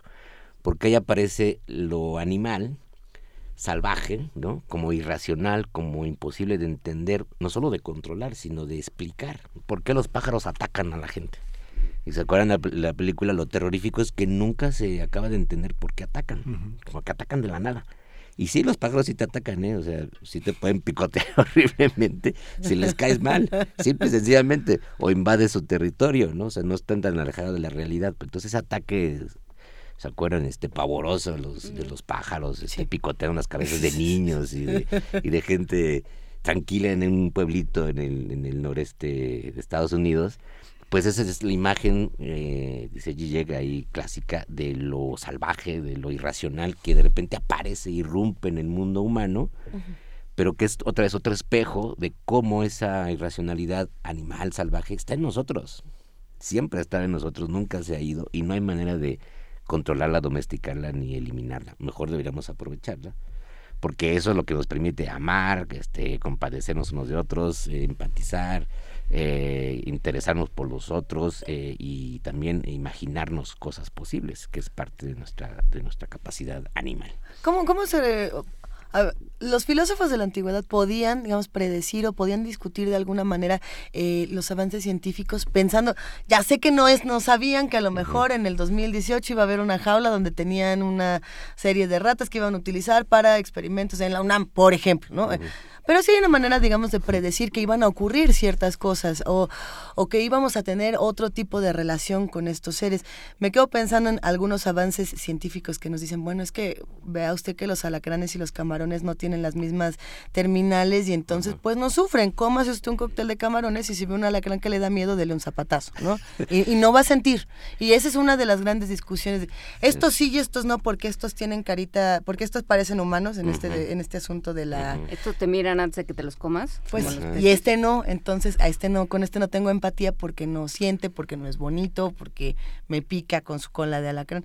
¿Qué, qué, qué pensaba, digamos, qué se, qué se razonaba de todo esto desde la filosofía o desde los avances científicos? Bueno, fíjense que en el libro se puede ver en esta colección de ensayos sobre diferentes autores de la antigüedad que justamente la bueno la vocación de los filósofos pues ha sido investigar y tratar de explicar. Y a diferencia de, de, pensamiento mitológico de las tradiciones religiosas que dan por hecho muchas cosas no los filósofos se, se preguntan cuestionan y entonces empiezan a investigar. Y pues el modelo clásico es Aristóteles, que se vuelve realmente es un naturalista en todo el sentido de la palabra. Algunos discuten qué tan, qué tan empírico era o no, pero eh, sin duda está investigando, está tratando de analizar, comparando y haciendo distinciones que hoy debemos seguir haciendo, en efecto, de cómo están constituidos los sistemas nerviosos de los animales, cómo sienten, cómo viven el mundo. Hay otro famoso texto de Thomas Nagel que se llama Cómo ser un murciélago o algo así en, español no creo cómo se traduciría, pero bueno, el punto es que dice, no podríamos imaginarnos a lo mejor cómo es ser un murciélago, ¿no? Y cómo es vivir como murciélago. Y finalmente se contradice un poco porque acepta que sí podemos imaginarnos cómo es vivir otras, formas de vida y otra, de otras sensibilidades, como a veces nos parece tan imposible ponernos en el lugar de otros seres humanos, de otra cultura, de otra tradición este tampoco es, es inabarcable ni, ni, inconmensurable y también nos podemos imaginar qué se sentiría ser un alacrán o qué se sentiría ser un delfín o qué se sentiría ser un ave, ¿no? Eh, eh, es cosa de, representarse muy bien cómo, cómo esos animales están estructurados, cómo sienten, cómo ven el mundo y probablemente eso nos acerque un poco más a ellos y probablemente eso nos haga reconocer nuestra animalidad que es muy, muy importante para entendernos a nosotros mismos. Hay otra parte interesante que es la, el vínculo entre los filósofos y la ciencia. Mm. ¿no? Porque eh, cuando hablas de eh, los filósofos que, que, sabían que había antes, eh, que, que, había ciertas similitudes entre los animales y los seres humanos, quiere decir que abrieron en canal varios, o les tocó verlo, por lo menos, ¿no? Que hay una parte empírica, que hay una parte de experimentación que la, la filosofía se nutre de esa experimentación. Y en este momento tal vez sí no sucede, tal vez eh, los filósofos no entran a los laboratorios, pero no sé qué tan cerca estén de los avances científicos y qué tan al tanto estén de lo que sucede, lo, lo que se va descubriendo en términos de terminaciones nerviosas, de reacciones, todo eso, no sé qué tanto está permeando. ¿Hay un vínculo entre filosofía y ciencia? Actualmente sí, eso ha cambiado. Yo, yo, yo sostendría que no se puede hacer ya filosofía sin acercarse a las demás ciencias. ¿no? Esa es la época de la especulación pura y absoluta, pues un poco ha terminado. Eh, porque a veces se nutría de esa falta de conocimientos y ahora hay demasiados conocimientos empíricos que son muy importantes y muy interesantes. Ahora bien, lo que pasa es que los filósofos eh, suelen acercarse a la ciencia de diferentes maneras, a veces no muy bien, y desde luego eh, somos poco entusiastas a veces con las, em, digamos, con las con las afirmaciones em, como muy contundentes y sobre todo reduccionistas que algunos científicos están acostumbrados a hacer. ¿no? Entonces hay como mucha cautela siempre, decir, a ver, vamos a tomarnos esto con pinzas, un experimento no te demuestra todo, a veces hay precipitaciones y errores metodológicos en los propios este, procesos de investigación científica que los científicos mismos reconocen. Entonces... Eh, claro, los científicos rara vez afirman. Eh, no, se afirman, afirman contundentemente, a veces se pasan a veces de sus afirmaciones, eh, pero si, si se mantienen en el método, pues por eso la ciencia puede avanzar, hay, hay cuestionamientos, hay revisiones, hay objeciones, etcétera. Entonces, eh, se, se, puede practicar un tipo de filosofía empírica, si quieren, ¿no? alimentándose de todos esos datos, pero desde luego hay también una distancia muy importante porque uno no está en los laboratorios. Este, cuando te invitan o vas ahí, pues uno está de mirón, ¿no? No, no, puedes meter la mano porque pues, te dan de manazos y, con justa razón, con justa razón echar perder todo. Y entonces hay, hay, una, hay una distancia, eh, digamos, em, cognitiva con respecto a, a, qué hacen los científicos y qué hacen los filósofos. Y muchas veces nos han llevado muy bien, eso es verdad pero hoy en día, eh, sí, yo creo que no se puede hacer filosofía ni ética, ni sobre todo si es filosofía de la mente o filosofía de, de, las ciencias cognitivas o filosofía política, sin acercarse a todo este enorme cúmulo de conocimientos empíricos que se está generando por investigación muy reciente. Me remito a un libro de Franz de Waal, eh, más reciente que se llama am, ay, ¿cómo se llama? Eh, somos tan inteligentes como para entender a los demás animales. Y Franz de Waal ahí muestra, bueno, que la investigación etológica sobre el comportamiento animal es realmente muy reciente. O sea, la razón fundamental de por qué seguimos con ese prejuicio de que los demás animales son tan distintos y tan inferiores es porque no sabemos observarlos. Es porque no hemos aprendido a entender su mundo y a ver cómo son vidas eh, mucho más complejas, son vidas inteligentes en muchos casos, incluyendo los insectos, ¿no? Y eh, el prejuicio nos ha evitado eh, una investigación científica más exhaustiva. Eso está cambiando en los últimos años y realmente hay mucha investigación en los últimos 30 años, como nunca la hubo en la historia de la modernidad, por ejemplo. Y nunca lo hubo en la época antigua, pues porque tampoco había otros métodos más este, avanzados, digamos, más que pues abrir animales o disecarlos y compararlos. Pero ya la anatomía comparada, que es lo más importante y la base de toda taxonomía, también es la base de las taxonomías en lingüística o en, en- o en política, en la que quieras, ¿no? O sea, es, es la diferencia, eh, la manera de construir una teoría es a partir de encontrar similitudes y diferencias, ¿no? Y eso es, pues es lo que se debía de hacer, cual- de hecho, cualquier tradición para distinguir qué animales eran comestibles y qué animales no, qué animales este, sabían bien y qué animales no. Tenías que distinguir características, ¿no? Si escamas y plumas y etcétera. Y, y esa anatomía comparada, pues es una base de conocimientos empíricos que ahora está en expansión enorme porque ya no se comparan cosas simplemente visibles y no se comparan estructuras, eh, Genoma. genomas, este, formas de, eh, por ejemplo, de, de interacción con el medio y de sistemas eh, inmunológicos. Esto es impresionante. Hay una investigación sobre los sistemas inmunológicos de los tiburones. Resulta que los tiburones no, no generan, no tienen metástasis cuando tienen cáncer, este, encapsulan los tumores y eso se debe a un sistema inmunológico impresionante que ya quisiéramos nosotros.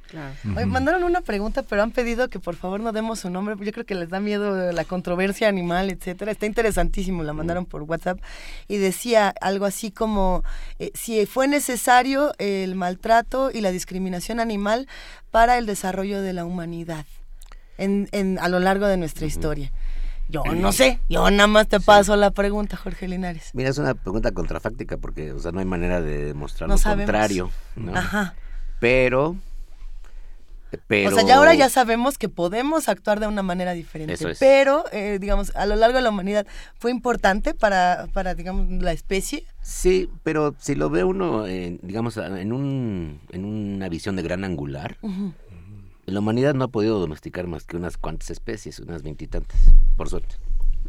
Por suerte. Eh, así como el cultivo de, de granos, realmente hemos, nos hemos dedicado a muy pocas especies, o sea, podríamos habernos alimentado de cientos de especies, animales y vegetales, nos hemos concentrado en unas cuantas. Entonces el dominio sobre esos animales eh, se volvió masivo y, e industrializado pues muy recientemente, hasta el siglo, finales del siglo XIX, cuando empieza la producción de la industria cárnica. Pero antes eran producciones muy locales, este, mucho más cuidadas, la producción en granjas, que no representó en la mayoría de los casos grandes daños ecológicos ni, ni formas de maltrato terribles. O sea, esto sí cambió a partir de la modernidad industrial. Eh, lo- bueno, lo que sí sabemos es que eh, animales domesticados siempre fueron utilizados para el trabajo, a veces en una especie de, de simbiosis, vamos a llamarlo así, aunque me van a regañar los biólogos. No, están Este, escuchando y acaban de escribir que no te preocupes, que todo bien. Que Mireya iba a sacar de vacaciones, que era la que nos regañaba con la simbiosis. Eh, con los perros, por ejemplo, ¿no? Se establece una relación de trabajo en muchos casos y, y esa es la base de una coevolución, ahora se habla de coevolución. Con el caso de los perros, que es, que es claro, los animales eh, eh, que se domesticaron primero en la historia de la humanidad y que han estado con Sí. nosotros en muchas culturas y que han Se sido habla muy... de binomios. y un binomio, han sido muy útiles, ¿no? De ahí hasta Frida, ¿no? Este, ¿Más Frida útiles la que, las ratas?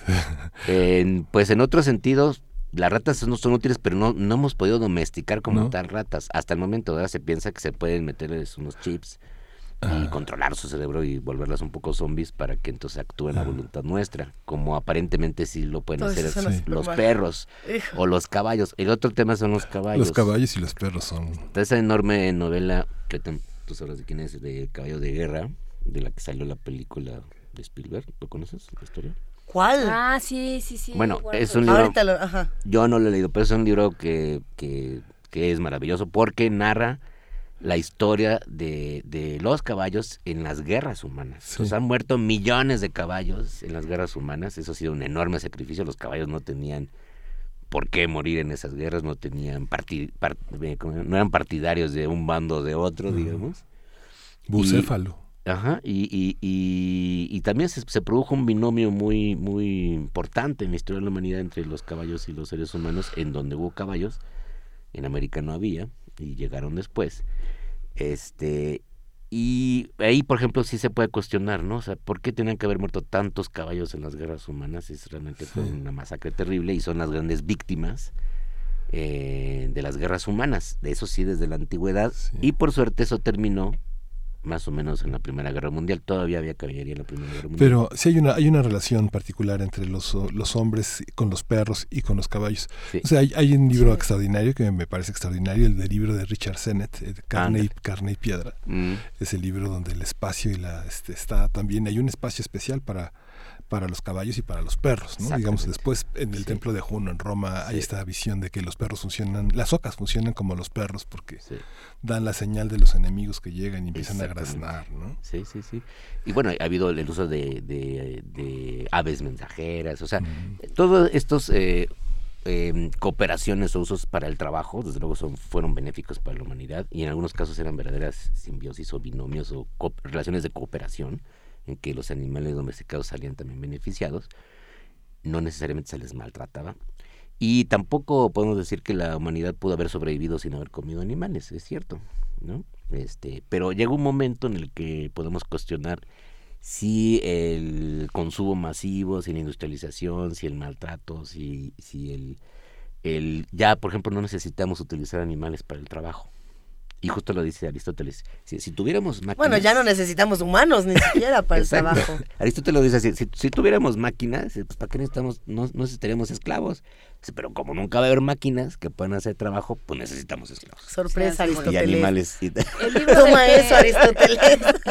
que el libro del que hablaba se llama Caballo de Batalla, Ajá. de Michael Morpurgo. Es Morpurgo. Morpurgo. Hay que leerlo porque es la historia de los caballos en las guerras humanas. Entonces esa es la historia de un sacrificio que no se ha contado, que la película de Spielberg, que es un poco, ya sabes, pues, muy al Pues Spielberg, es de Spielberg. melodramática y así. A mí me gusta, pero quizás soy un poco cursi, pero pero no no muestra bien toda esa historia de, eh, de bueno de lo que representan los caballos en la guerra más que del sacrificio de un animal extraordinario que tiene una fuerza una entereza que los humanos siempre han admirado deseado anhelado envidiado ¿no? Oye, Jorge, y en este, y en este libro justamente que esperemos se vuelvan muchos libros, muchos, muchos, muchos en esta cooperación entre la UNAM y Almadía, ¿se cuestiona el pensamiento de estos filósofos o solo se da una muestra para que cada quien saque su propio su propio criterio y su propia reflexión? ¿Qué, qué, qué es lo que al final queda? Cuando acabamos de leer este libro y conocemos a todos estos filósofos de la antigüedad que poco a poco nos van planteando cómo se vivía el mundo y cómo Ajá. era esta relación,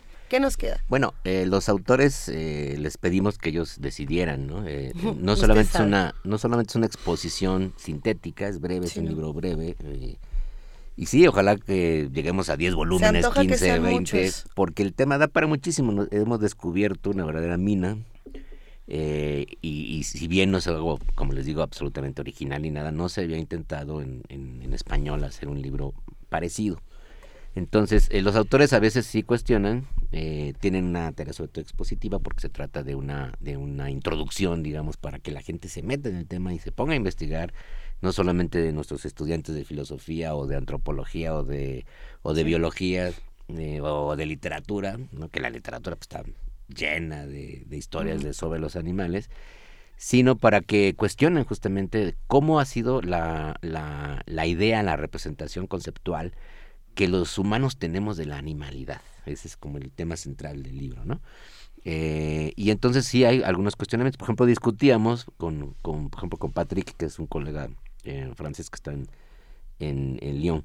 Eh, él decía, bueno, hay que poner solamente los autores que tienen un cuestionamiento más crítico, que eran, digamos, más proanimalistas. Y dijimos, no, no, no, pues la, la tradición es la tradición y justamente hay que cuestionar esas ideas que siguen siendo muy fuertes, que son ahora sentido común, como las aristotélicas, como las cartesianas, que siguen manteniéndose en el centro del debate, pero no por no por algo totalmente accidental, ¿eh? o sea, tenían razones también, tenían tenían argumentos eh, interesantes que hay que revisar y cuestionar. O sea, yo no me pondría nunca ni antiaristotélico ni anticartesiano. Por ejemplo, en la, en la tradición moderna, el mecanicismo, cuando entiende a los animales como máquinas, está diciendo algo, algo mucho más profundo de lo que entendemos ahora. Y, y pesó más la interpretación de no sienten, no piensan, que la interpretación de son, son eh, estructuras complejas y que funcionan orgánicamente. Y eso es lo que significaba máquina. ¿no? Lo que eso también es un hombre. Y eso es cualquier ser, cualquier ser vivo, cualquier organismo. Entonces lo impresionante de cualquier organismo es que es una máquina, en efecto, una máquina biológica que funciona contra la entropía y contra las fuerzas de la naturaleza, eh, sobre todo físicas o biofísicas, eh, y que realmente es un milagro estar vivo en ese sentido, ¿no? O sea, cualquier cosa que está viva es una, es una máquina biológica y así es como concebimos ahora las células, los genomas, es al mecanicismo y esto es un debate con, con, los, con los colegas biólogos, sigue estando en la biología, porque ahora se habla de máquinas eh, biológicas en ese sentido, y todo animal pues, es una máquina biológica. Entonces, los, los, mecanicistas tienen una idea muy profunda que ojalá podamos eh, llamar la atención sobre esos temas y repensarnos también en lo que significa ser una máquina, porque estamos en la antesala, por cierto, de tratar de construir máquinas más complejas. Besalio.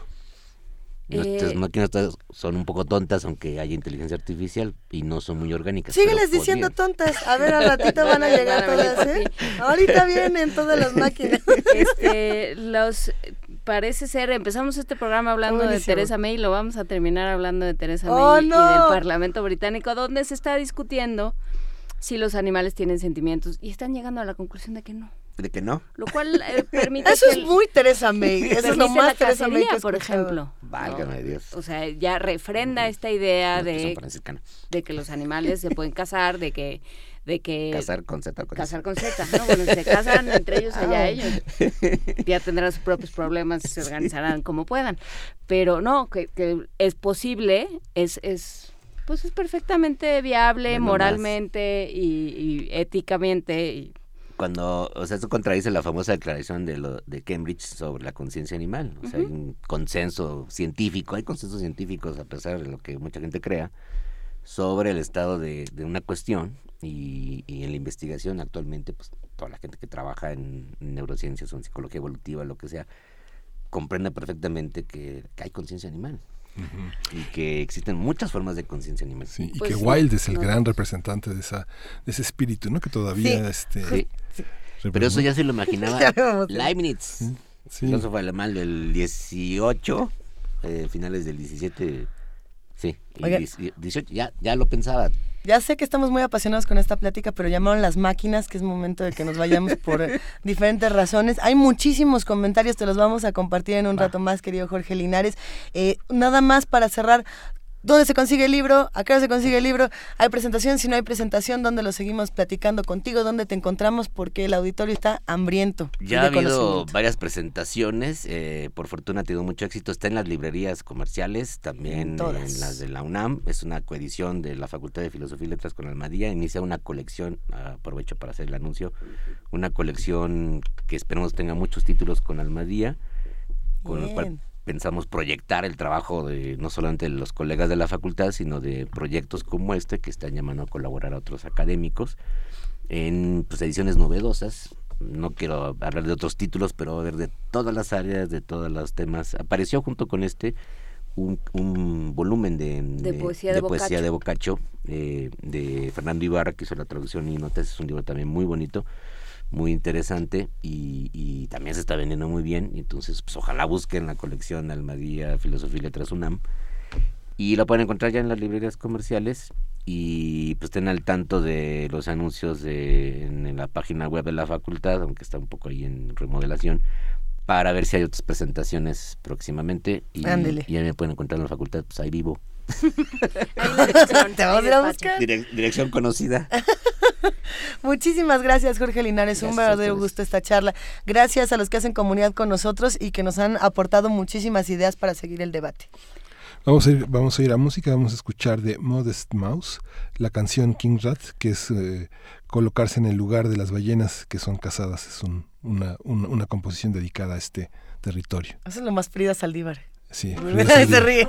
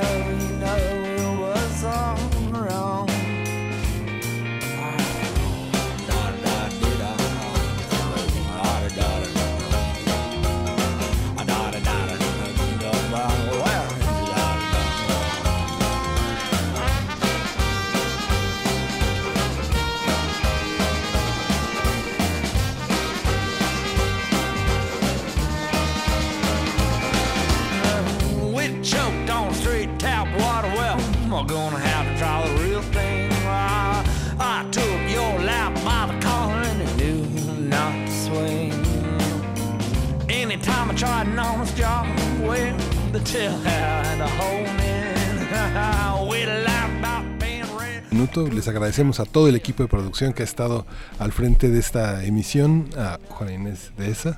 Muchas gracias a ustedes, muchas gracias Luis Iglesias. Muchas gracias Juana Inés de esa, gracias Miguel Ángel Quemain, gracias equipo guerrero de Primer Movimiento. Nos escuchamos mañana de 7 a 10 de la mañana. Nos vemos mañana, esto fue Primer Movimiento. El mundo desde la universidad. Ah.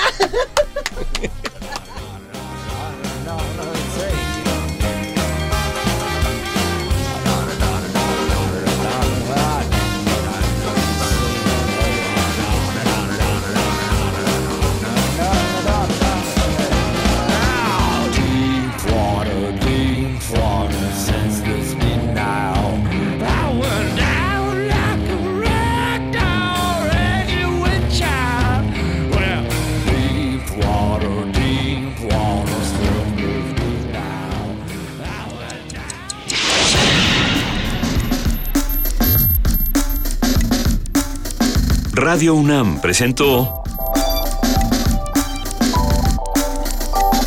Primer movimiento. El mundo desde la universidad.